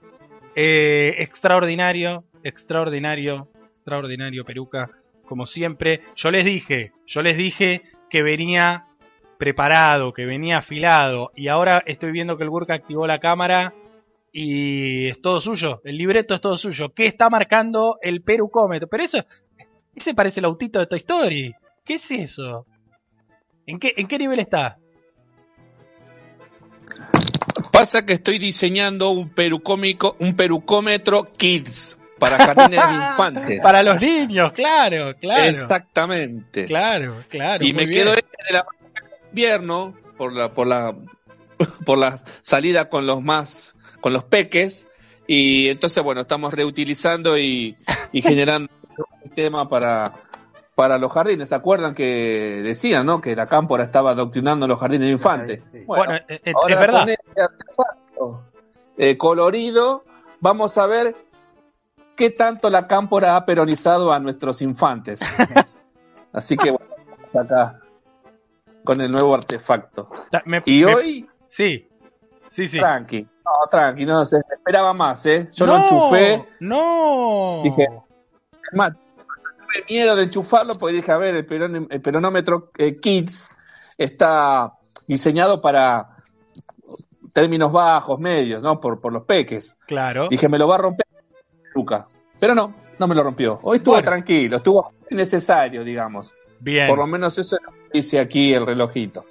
Está bien, está bien. Está, muy bien. La dosis justa de, peruca. Me parece muy bien. Está bien. Hay, hay que ser eh, diplomáticos en tiempos de campaña electoral. Para mí, yo, me puedo permitir eh, no coincidir con el, con el perucómetro, pero eh, por supuesto, como no coincidir con un termómetro. para mí estuvo, estuvo, estuvo un poquito más de, lo justo, pero, pero me encanta. Me encanta el peruca cuando dice lo que hay que decir. Y, le quiero preguntar ahora, esto es como cuando eh, en el Bailando por un Sueño de hace algunos años eh, le, ponían un, le ponían el puntaje a, las bailarinas, a los bailarines, y eh, viste que Tinelli enseguida armaba el puterío, de eso se trataba el programa básicamente, y hacía que se pelee el, bailarín con el jurado. Bueno, vamos a hacer esto. Yo le voy a decir al Peruca, Peruca, ¿qué opina de lo que marca el perucómetro, lo que marca el señor Jorge El Gurka Lafauci? No, compañero, yo como, buen peronista eh, de ley admito todo tipo de, conceptos y de, de, ideas sobre lo que uno opina. Eh, así que respeto mucho lo, lo del peronómetro, este kit que tiene el compañero Burka. Y Está bien, si eso fue lo que marcó para el compañero, será lo que marcó para el compañero. el Peruca lo que quiso reflejar en este, en este relato es que nos dejemos de hinchar los huevos y que lo pongamos arriba de la mesa. Eh, eso era simplemente lo que quería decir. Maravilloso. Extraordinario, Peruca. Quédese, quédese tranquilo que quedó claro. Quédese tranquilo que quedó claro. Hay que, hay que, hay que darle un, un par de vueltas más al, al, perucómetro. Hay que, hay que ajustarlo mejor a la, a la realidad. Si están del otro lado escuchando y quieren dar su opinión, para ustedes cómo debería estar el perucómetro hoy o qué debería haber marcado el perucómetro, lo pueden hacer porque ahora lo voy a despedir al peruca. Muchas gracias querido compañero, lo esperamos ansiosos el miércoles que viene. Un abrazo muy grande. Y vamos a leer los comentarios, justamente, vamos a leer los comentarios que eh, hemos acarreado en esta hora y media de transmisión, un poquito más de una hora y media, son 20.33, ya se viene Latinoamérica y vamos a escuchar este tema maravilloso. Lo quiero despedir, Peruca, salude, diga gracias, hasta el próximo miércoles.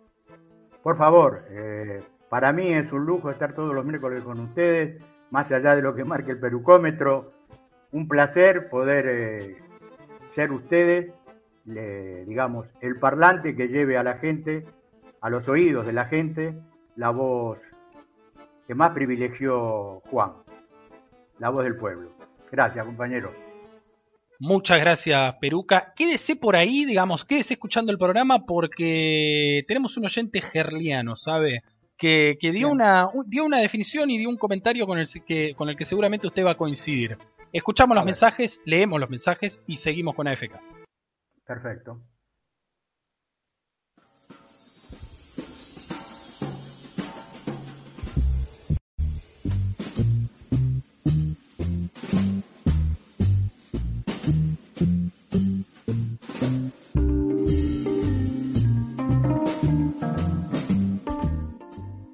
Y mientras yo diga se toma un café, a las ocho y media medio complicado. Capaz que hay quien toma café a esta hora, pero ya uno está pensando un poco más en la cena. Escuche estos comentarios de lo que verdaderamente importa en FK, el público, les oyentes. Elena Galvin nos dice, buenas tardes compañeros, aquí acompañándolos como cada semana. Es cierto, Elena, gracias por estar ahí. Abrazos. Nos escucha y nos ve desde el televisor, Elena, un televisor muy moderno, muy sofisticado. Eh, yo no sé si eso es bueno o malo, porque vieron que a cuanta más resolución se nos ven más las arrugas, esas cosas. Eh, no sé, no, sé, no sé, no sé. Eh, tenemos que pensarlo si alguna vez invitamos a alguien que ese es un factor a, considerar, alguien medio coqueto que capaz que no, acepta la entrevista porque Elena lo saca en el televisor. Tanita nos dice, otra de las fieles oyentes de este programa, buenas, buenas, saludos a todos desde Herley, y una carita sonriente, nos pone muy contentos Tanita que, estén contentos allá, contentos, contentas. Ojalá que, bueno, que sigamos eh, con este ritmo de, descenso de los casos y de, recuperación paulatina de nuestras vidas lo más normales posible y fundamentalmente que se dejen de morir compatriotas por esta terrible pandemia. Elena dice, agrega, somos esclavos y esclavas de los monopolios en relación a lo que decía el Gurka y lo que marcábamos también la semana pasada, en ausencia del Gurka lo dijimos también, de eh, el servicio de internet allá en Mar Chiquita, que bueno, está eh, muy concentrado en pocas manos y esas pocas manos tienen muchísimo poder para eh, obligarte y, manipularte para que o contrates el servicio más caro o no sé, hagas señales de humo para comunicarte.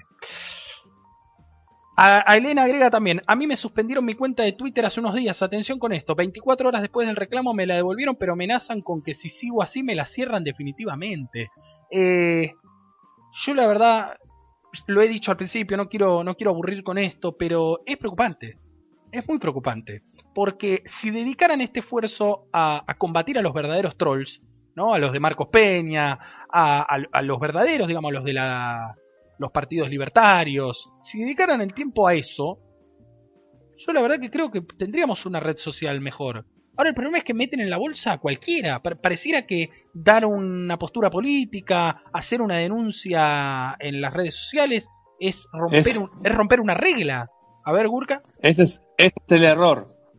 Pensar que estos tipos son independientes y que deberían tener el mismo trabajo con nosotros que con ellos. E, ellos ya tienen un posicionamiento tomado y por eso te cierran la cuenta a vos y no al presto, por ejemplo. Claro. Y no a, y no a, a, a, Iglesias o a Wolf. Te la cierran a, vos, a, Elena. A Fargosi, escúchame, a Fargosi que la, la, trató de judía Miriam Bregman, digamos, la, la trató despectivamente, era un mensaje claramente antisemita. Eh, Entonces, tenemos que tener esto bien en claro, ¿no? Los medios de comunicación y las redes sociales están manejadas por tipos que tienen un posicionamiento político que no tiene nada que ver con la equidad, la solidaridad, con, eh, con, con la posibilidad de que haya gobiernos justos, libres y soberanos. Totalmente. Masi de Herley nos dice, abrazo compañero.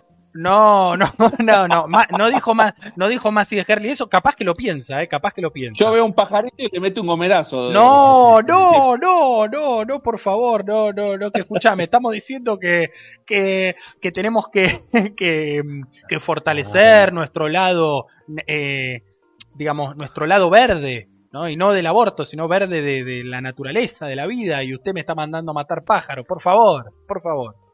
Eh, no, Masi Herley nos da un abrazo grande, compañero, como los que lo caracterizan a él. Un gran compañero Masi, que espero que le haya gustado el Peruca. Y efectivamente, miren, escucha, escucha.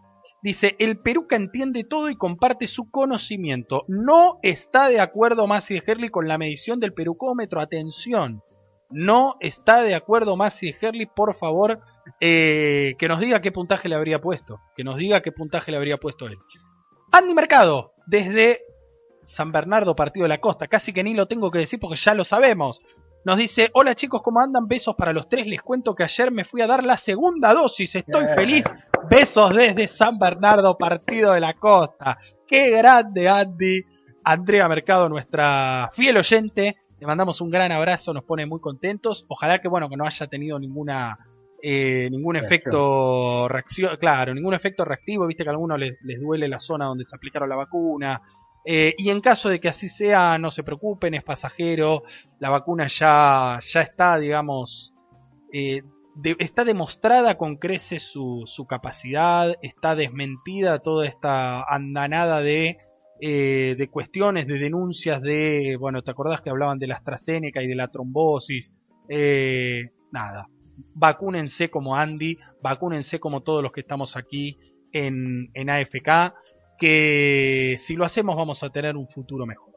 Sencillamente es un futuro más digno, más normal para nosotros y para la gente que queremos. Y para los que no queremos también porque todos vivimos en sociedad. Em, chicos, los bancos fuertes, los bancos fuertes, toda mi solidaridad con ustedes, claro, bueno, por la suspensión de la cuenta, nos dice Andy también, muchas gracias. Y dice, no tuve ninguno por suerte. Bueno, nos alegra, nos alegra. El único síntoma de Andy entonces, o más que síntoma, eh, efecto reactivo es escuchar con más pasión que nunca AFK desde casa. Un gran abrazo para ella, espero que nos acompañe el día de las, de las pasos. Mire que contamos con Andy, escuchen, y, voy a hacer un compromiso público al aire. Contamos con Andy para que nos mande los telegramas de ahí de, de la zona de Partido de la Costa, eh, por favor, por favor. Eh, un gran abrazo para ella, un gran abrazo para todos los que comentaron y la frutilla del postre. Por eso le pedí al Peruca que se quede un rato, porque saben que este programa se escucha en todas las plataformas. Saben que lo pueden escuchar en vivo por Facebook, que después lo pueden escuchar, digamos, grabado porque queda grabado durante toda la semana.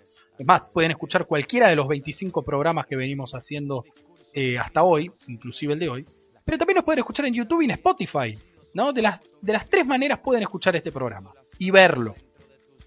Tal es el caso de nuestro colega gerliano que nos dice, buen día, si pueden tirar hoy en el programa este comentario, los vecinos de Nordelta, escuchen, ¿no? Con todo el efecto carpincho y todo esto, los vecinos de Nordelta se quejan de los carpinchos, pero acá en Herley está lleno de caranchos amarillos, no me diga eso. Por favor, por favor, incorregible el público de este programa.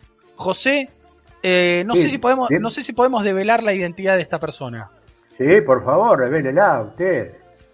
Alejandro el Cuervo. Alejandro el Cuervo es quien nos ha dejado este mensaje Alejandro el Cuervo. Un vecino acá de, del barrio y que es verdad, es verdad, tiene, hay mucho, hay mucho carancho suelto, amarillo.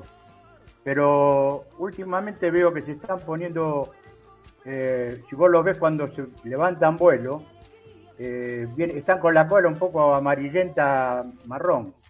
Creo que se están cagando. Uh, no, no, no, no, no, no me diga, no me diga. ¿Saben qué? El, el, Peruca se quedó, al Peruca no le gusta estar ahí medio tibio. El Peruca ahora va a tirar todas para, para que la, aguja se pase al lado de la. Se pase al lado de la yo, yo, lo conozco al Peruca, yo lo conozco. Bueno, ¿sabe qué Peruca va a tener tiempo de, de, de, decir cosas más fuertes? Porque vamos a hablar de América Latina. Es el momento del Gurka, uh. es el momento. Uh. ¿Cómo U? ¿Cómo U? No me haga así. No, no. Peruca empieza con todo, no lo frena más después. Eh, después ya no. El, el peronómetro explota la mierda. le, explotan los brazos, el, el escúcheme, es como una, una pava caliente que hierve. Querido Urca. Está, comprobado, cuando uno ceba un poco al, al peruca, eh, bravo, eh, es picante ese muchacho. Querido Gurka, horas decisivas en América Latina, particularmente en Perú, si, si querés ya arrancamos por ahí. Contanos qué, está pasando por estas horas, qué sucederá el día de mañana, algo fundamental para eh, la democracia peruana, realmente, fundamental. Y estamos presenciando en Perú lo que lamentablemente nosotros desde este pequeño y humilde espacio veníamos eh, comentando que era posible de que pase, que tiene que ver con, con la capacidad o, poca capacidad de movimiento que va a tener Castillo en el gobierno. Tanto es así que le está costando armar su gabinete y que se lo aprueben para poder este, comenzar a, a andar en su presidencia, ¿no? Esto me parece que pone no solamente en peligro el gabinete de Castillo, sino que de alguna manera también pone en peligro lo que tiene que ver con la institucionalidad y, con la democracia en Perú, ¿no? Porque ganar una presidencia y después no poder llevar adelante un gobierno en paz, la verdad que no hace ni más ni menos que provocar este, estas situaciones, ¿no? de ingobernabilidad de, caos que lamentablemente a los únicos que le sirve en este momento es, este, a la derecha, ¿no? Porque bien sabemos que algunas de las cuestiones que Castillo estuvo charlando en campaña con respecto a las políticas públicas que lleva adelante atentan directamente contra algunos intereses económicos muy fuertes y muy poderosos de Perú. Por eso me parece que esto recién comienza hay que ver qué es lo que sucede con el gabinete que quiere elegir este Castillo, porque el primer capítulo con el canciller no es ni más ni menos el comienzo de una guerra que, va a tener que llevar adelante Castillo con, con, el Congreso, ¿no? Totalmente, para, para simplificar y dar el dato concreto, mañana, jueves 26 de agosto, a casi un mes exacto de la asunción presidencial, es el Congreso de la República de Perú el que debe dar, eh, todos los 130 asambleístas deben dar su visto bueno para el, nombramiento efectivo de cada uno de los ministros. Para compararlo con algo que muchos conocen, porque viste que no, no se suele hacer política comparada con los sistemas, eh, en Estados Unidos funciona prácticamente de la misma manera. Si un secretario de Estado no es aprobado por, por ambas cámaras del Congreso, no puede asumir su cargo. De hecho, durante la gestión de Donald Trump hubo casos de personas que fueron rechazadas en primera instancia para asumir. En este caso hay un, hay un problema, si se quiere, hay muchos, ¿no? Pero digo, el problema que más se destaca tiene que ver con el jefe de gabinete, ¿no? Con Guido Bellido Ugarte, que es una persona eh, acusada de eh, terrorismo y acusada también de dichos eh, misóginos. esa es la carátula, ¿no? Esa es la carátula con la que titulan la República de Perú, el comercio de Perú, el sector que responde a Keiko Fujimori. Eh, efectivamente ha, tenido expresiones poco felices en las redes sociales, pero eso claramente no lo convierte en un terrorista. No es como decir que el canciller, lamentablemente, ex canciller, porque mm, lo contamos la semana pasada y lo acaba de decir el Gurka, no, no pudo formalmente asumir esa tarea eh, Béjar, eh, fue, podría ser acusado con esa misma lógica de ser eh, chavista, comunista, ultra, no sé, ultra antiimperialista, lo cual no estaría mal de ser, ¿no? Por favor, nosotros también somos anti, ultra, anti, hiper, recontra, mega antiimperialista desde ya. Pero viste que a veces se agarran de una, de una cosita para hacer toda una película y en este caso el, el jefe de gabinete que en Perú tiene la, el nombre, la denominación de presidente del Consejo de Ministros, eh, está en la cuerda floja y esa cuerda floja es la que también hace tambalear a todo el resto de los ministros y ministras de, del nuevo gabinete. Así que mañana en horas de la tarde será la votación y veremos, veremos, Burka, esto vos lo has marcado muy, muy claramente en, en todas las columnas desde la elección de Castillo. Eh, había que ganar la elección. Y, y ganar la elección hasta te diría que era casi lo más fácil. Ahora viene lo más difícil. Viene la gobernabilidad y viene la gestión. ¿Cómo lo ves? Y la verdad que está complicado, porque la adhesión que tiene Keiko Fujimori y, los, eh, y las alianzas que ha formado en los últimos tiempos eh, hacen inviable una posibilidad de acuerdo con el otro sector, ¿no? Porque eh, lo que se está notando es que más allá de la cantidad enorme que hubo de candidatos el año pasado, lo que queda demostrado es que se está practicando también en, en Perú una especie de, de, grieta, ¿no? Donde se están viendo dos, eh, dos frentes bastante claros y eso me parece que atenta directamente contra la posibilidad de acuerdo o de encontrar acuerdo en otros sectores. Y ahí es donde se la ve complicada Castillo, ¿no? Donde va a tener un Congreso muy dividido, donde negociar para acordar va a ser bastante complicado, porque está llegando un punto Castillo en donde le están quitando la posibilidad de negociar y casi como que le están ordenando en algunas situaciones a quién poner y a quién no poner. Exacto. Donde la negociación eh, ha, ha, ha, quedado a un costado. Y hoy se están, digamos, poniendo nombres sobre la mesa casi como una única posibilidad a Castillo para gobernar. Por eso me parece que está en peligro no solamente el gobierno de Castillo, sino que me parece el sistema democrático de Perú, porque esto deja bastante a las claras que las elecciones, más allá de que sean una posibilidad de, del pueblo de elegir, no le da la libertad y la independencia necesaria para poder tomar las decisiones que necesita para cambiar el rumbo a ese país, ¿no? Totalmente, Burka. Tengo, me acaba de llegar un poroteo ustedes saben, poroteo es el arte de contar los votos antes de que se produzca una elección legislativa, digamos, una elección en el Parlamento, mejor, mejor aplicado. Y está muy peleado, ¿eh? 42 votos, 42 votos ya están asegurados para la aprobación, el sí. 43 están asegurados para el no. Hay 45 que todavía no dieron su opinión pero de esos 45, 36 han tenido pactos previos en alguna votación con el Fujimorismo. Así que está complicada la previa, está muy complicada. Veremos si el presidente puede hacer uso de, sus habilidades diplomáticas, de sus habilidades de negociación, sin que eso, por supuesto, perjudique y traicione su, pacto final con, con, el pueblo peruano, que fue el que lo eligió en segunda vuelta. Eh, pero quiero, digo, quiero dejar en claro esto. 42 para el sí, 43 para el no y 45 en el medio. Yo no sé si esto no les hace acordar a un país de Sudamérica, ¿no? Un país eh, eh, de los más australes del planeta. Eh, nada, se los, se los digo así, ¿no? Para que a veces digamos, ¿y qué tiene que ver Perú con lo que nos pasa a nosotros? Bueno, yo no, no, no llego a fin de mes y querés que me interese por lo que pasa en Perú. La verdad que sí, es preocupante que no llegues a fin de mes, pero también está bueno que sepas lo que pasa del otro lado de, de, de nuestras fronteras, digo, en los países vecinos, en los países hermanos, porque... Y casi que podría estar pasando lo mismo en unos meses acá. Y no digo años, digo meses. Así que mucha atención argentinos, mucha atención peruanos. Estaremos siguiendo mañana el debate. Ojalá, Gurka, ojalá que con la cuenta de AFK ya restablecida en Twitter para poder ir siguiendo y aportando también información eh, en tiempo real, minuto a minuto.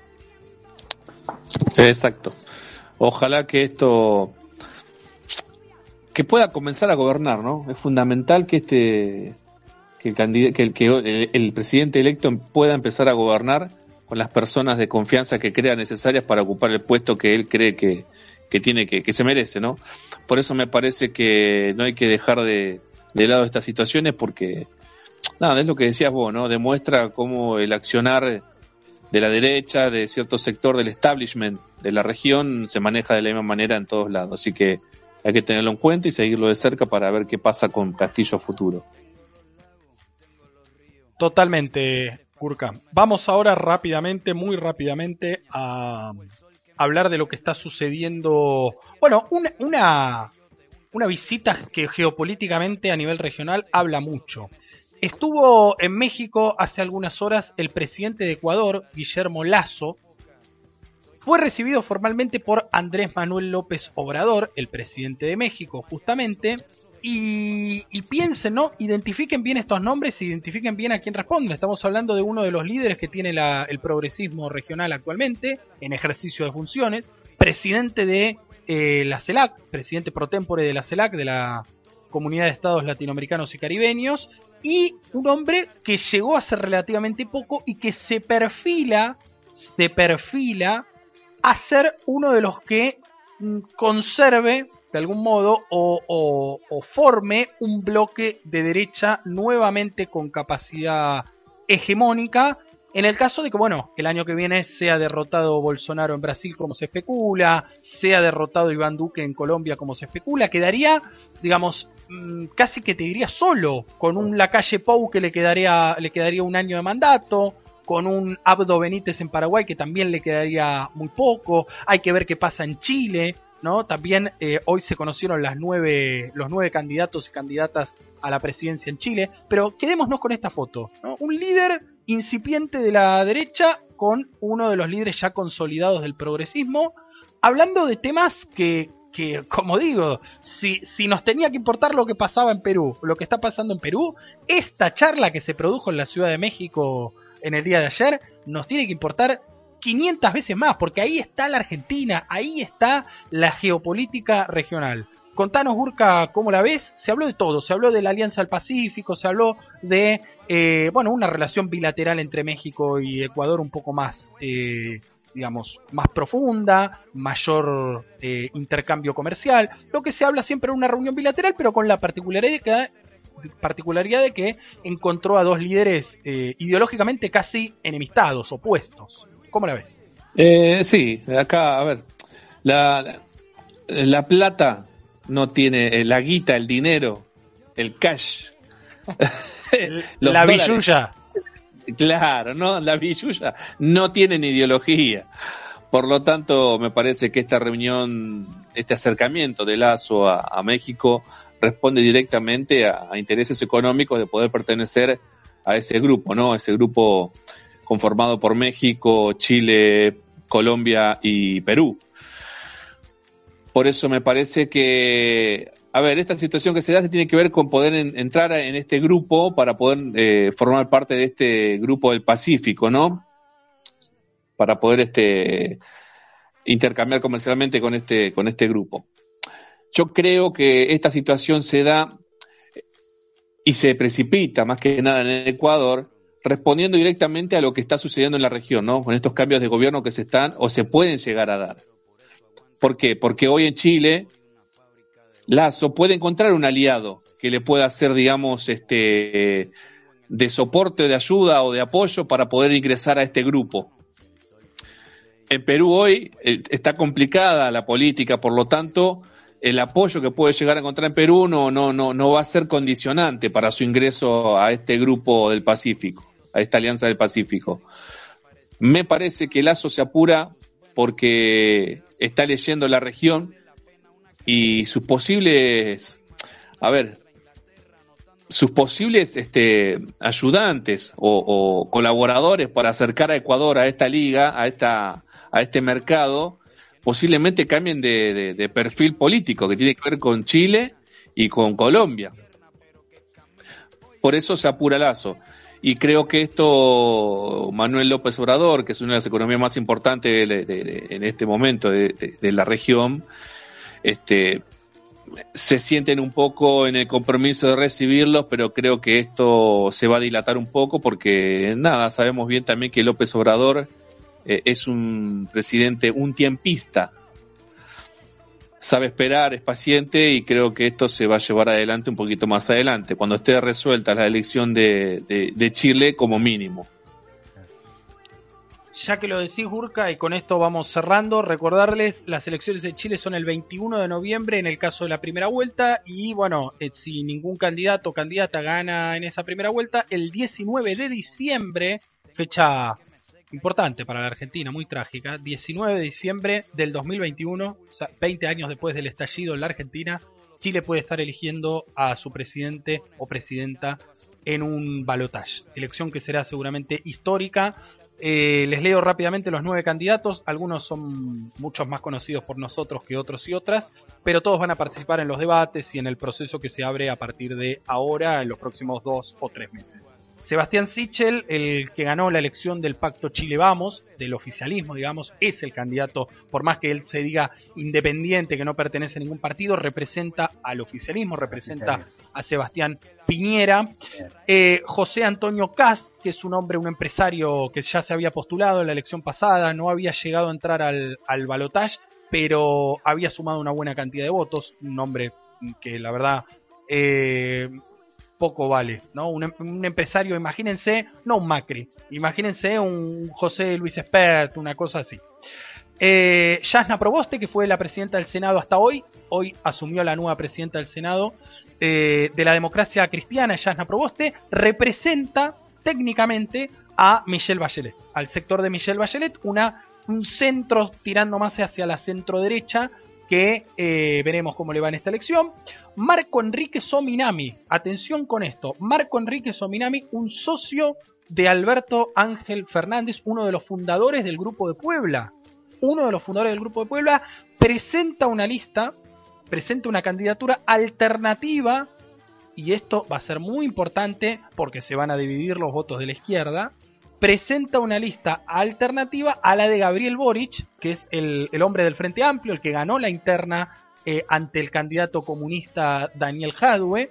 Eh, yo la verdad mucho no, entiendo esta jugada, eh, pero bueno, veremos que, ya que este hombre es su amigo, veremos qué, qué rol ocupa la Argentina en esta negociación, en esta discusión. Bueno, Gabriel Boric, como les dije, del Frente Amplio por el pacto Apruebo Dignidad.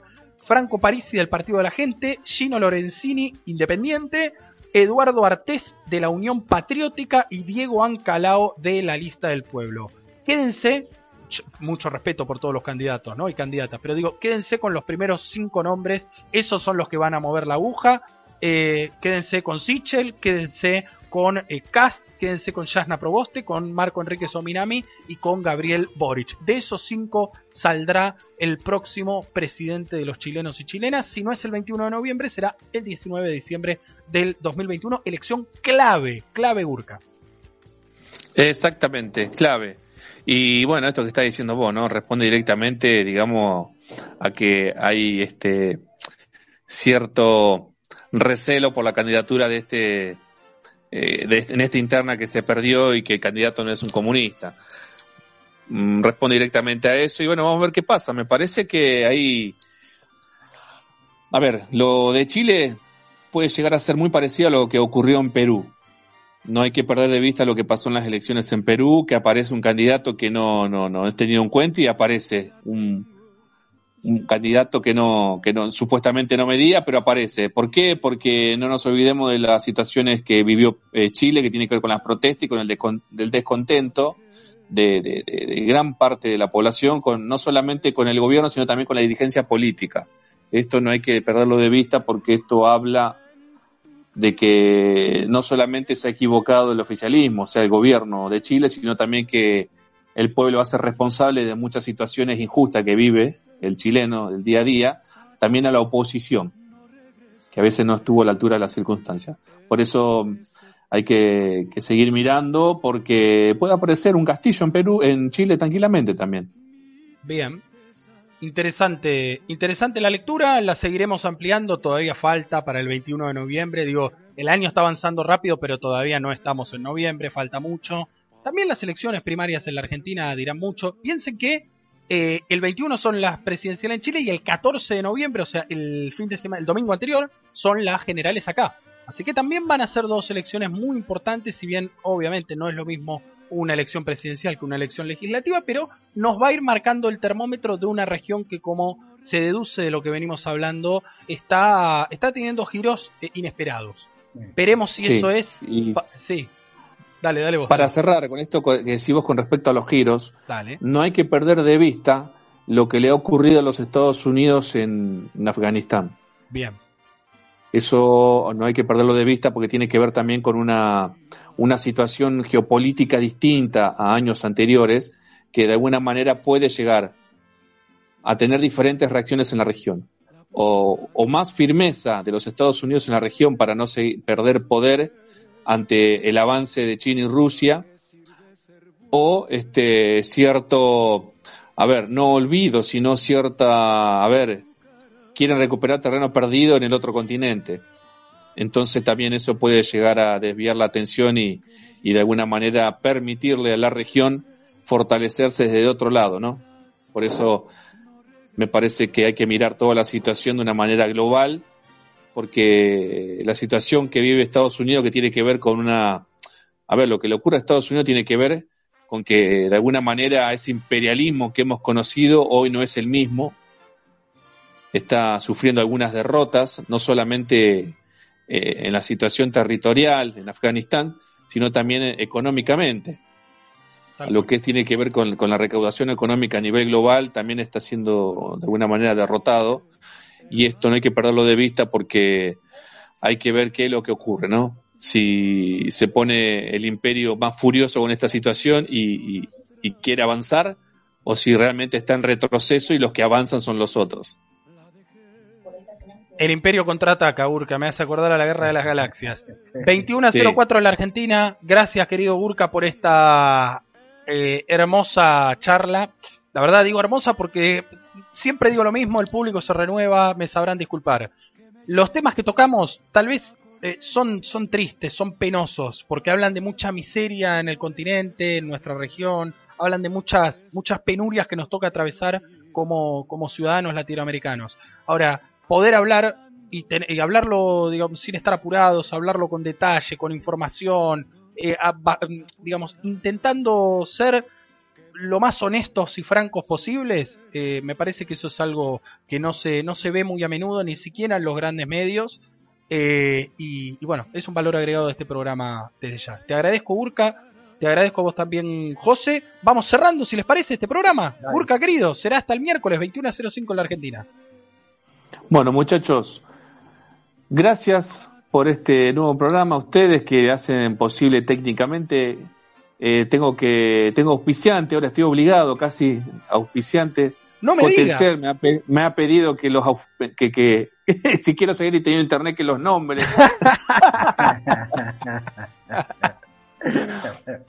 Así que bueno, gracias a ustedes muchachos, gracias a Cotelcel que me ha permitido hacer este programa. y bueno, un abrazo a toda la gente que está del otro lado, que nos escucha semana a semana. Y bueno, estar atentos que el enemigo se mueve sigilosamente y silenciosamente. Gracias, Gurka, querido. Quedad tranquilo. Vos quedad tranquilo. Pongámonos una meta, pongámonos una meta.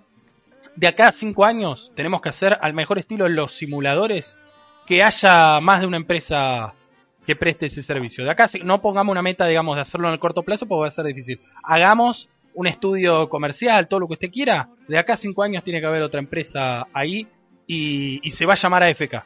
Le vamos a hacer el servicio premium AFK. José querido, hasta el miércoles que viene. Bueno, compañero, hasta el miércoles. Gracias, gracias por todo, gracias siempre por este espacio, gracias a la gente que nos acompaña, a los que nos hicieron todos los comentarios hoy. Un abrazo muy fuerte, gracias, porque para eso trabajamos nosotros para saber que del otro lado alguien está recibiendo esta humilde opinión. Y nada más que un abrazo, saludos y besos grandes a mi familia que son el sostén mío. Y nos veremos el miércoles, siempre redoblando la apuesta para abrirle más los ojos a la gente. Que tengan un buen fin de semana, compañeros. Nos veremos el miércoles. Muchachos, un gusto, comparto todas sus palabras, los quiero mucho, agradecerles a ustedes y a todas las personas que están del otro lado haciendo posible que estemos acá y también acompañándonos con sus comentarios, con sus mensajes, a Elena, Tanita, Macia, Andy, a Alejandro el Cuervo, nuevo oyente de este programa, que si no nos está escuchando en vivo, Pero esa es la propaganda de la municipalidad, ¿o no? No, es el logo de la empresa. No, no, no, no, no, por favor. Me está haciendo la del tío Sam. Me estás haciendo la del tío Sam. Eh, no, no, no, no. Queda tranquilo. De acá a cinco años va a haber otra empresa y va a funcionar mejor. Les vamos a ganar incluso en el duelo capitalista. Muchachos, cuídense. Buena semana para todos, todas. Nos vemos el miércoles de 19 a 21, como siempre, aquí en AFK desde casa, rumbo a las primarias abiertas, simultáneas y obligatorias y rumbo, espero, a la vida que queremos. Chao, cuídense.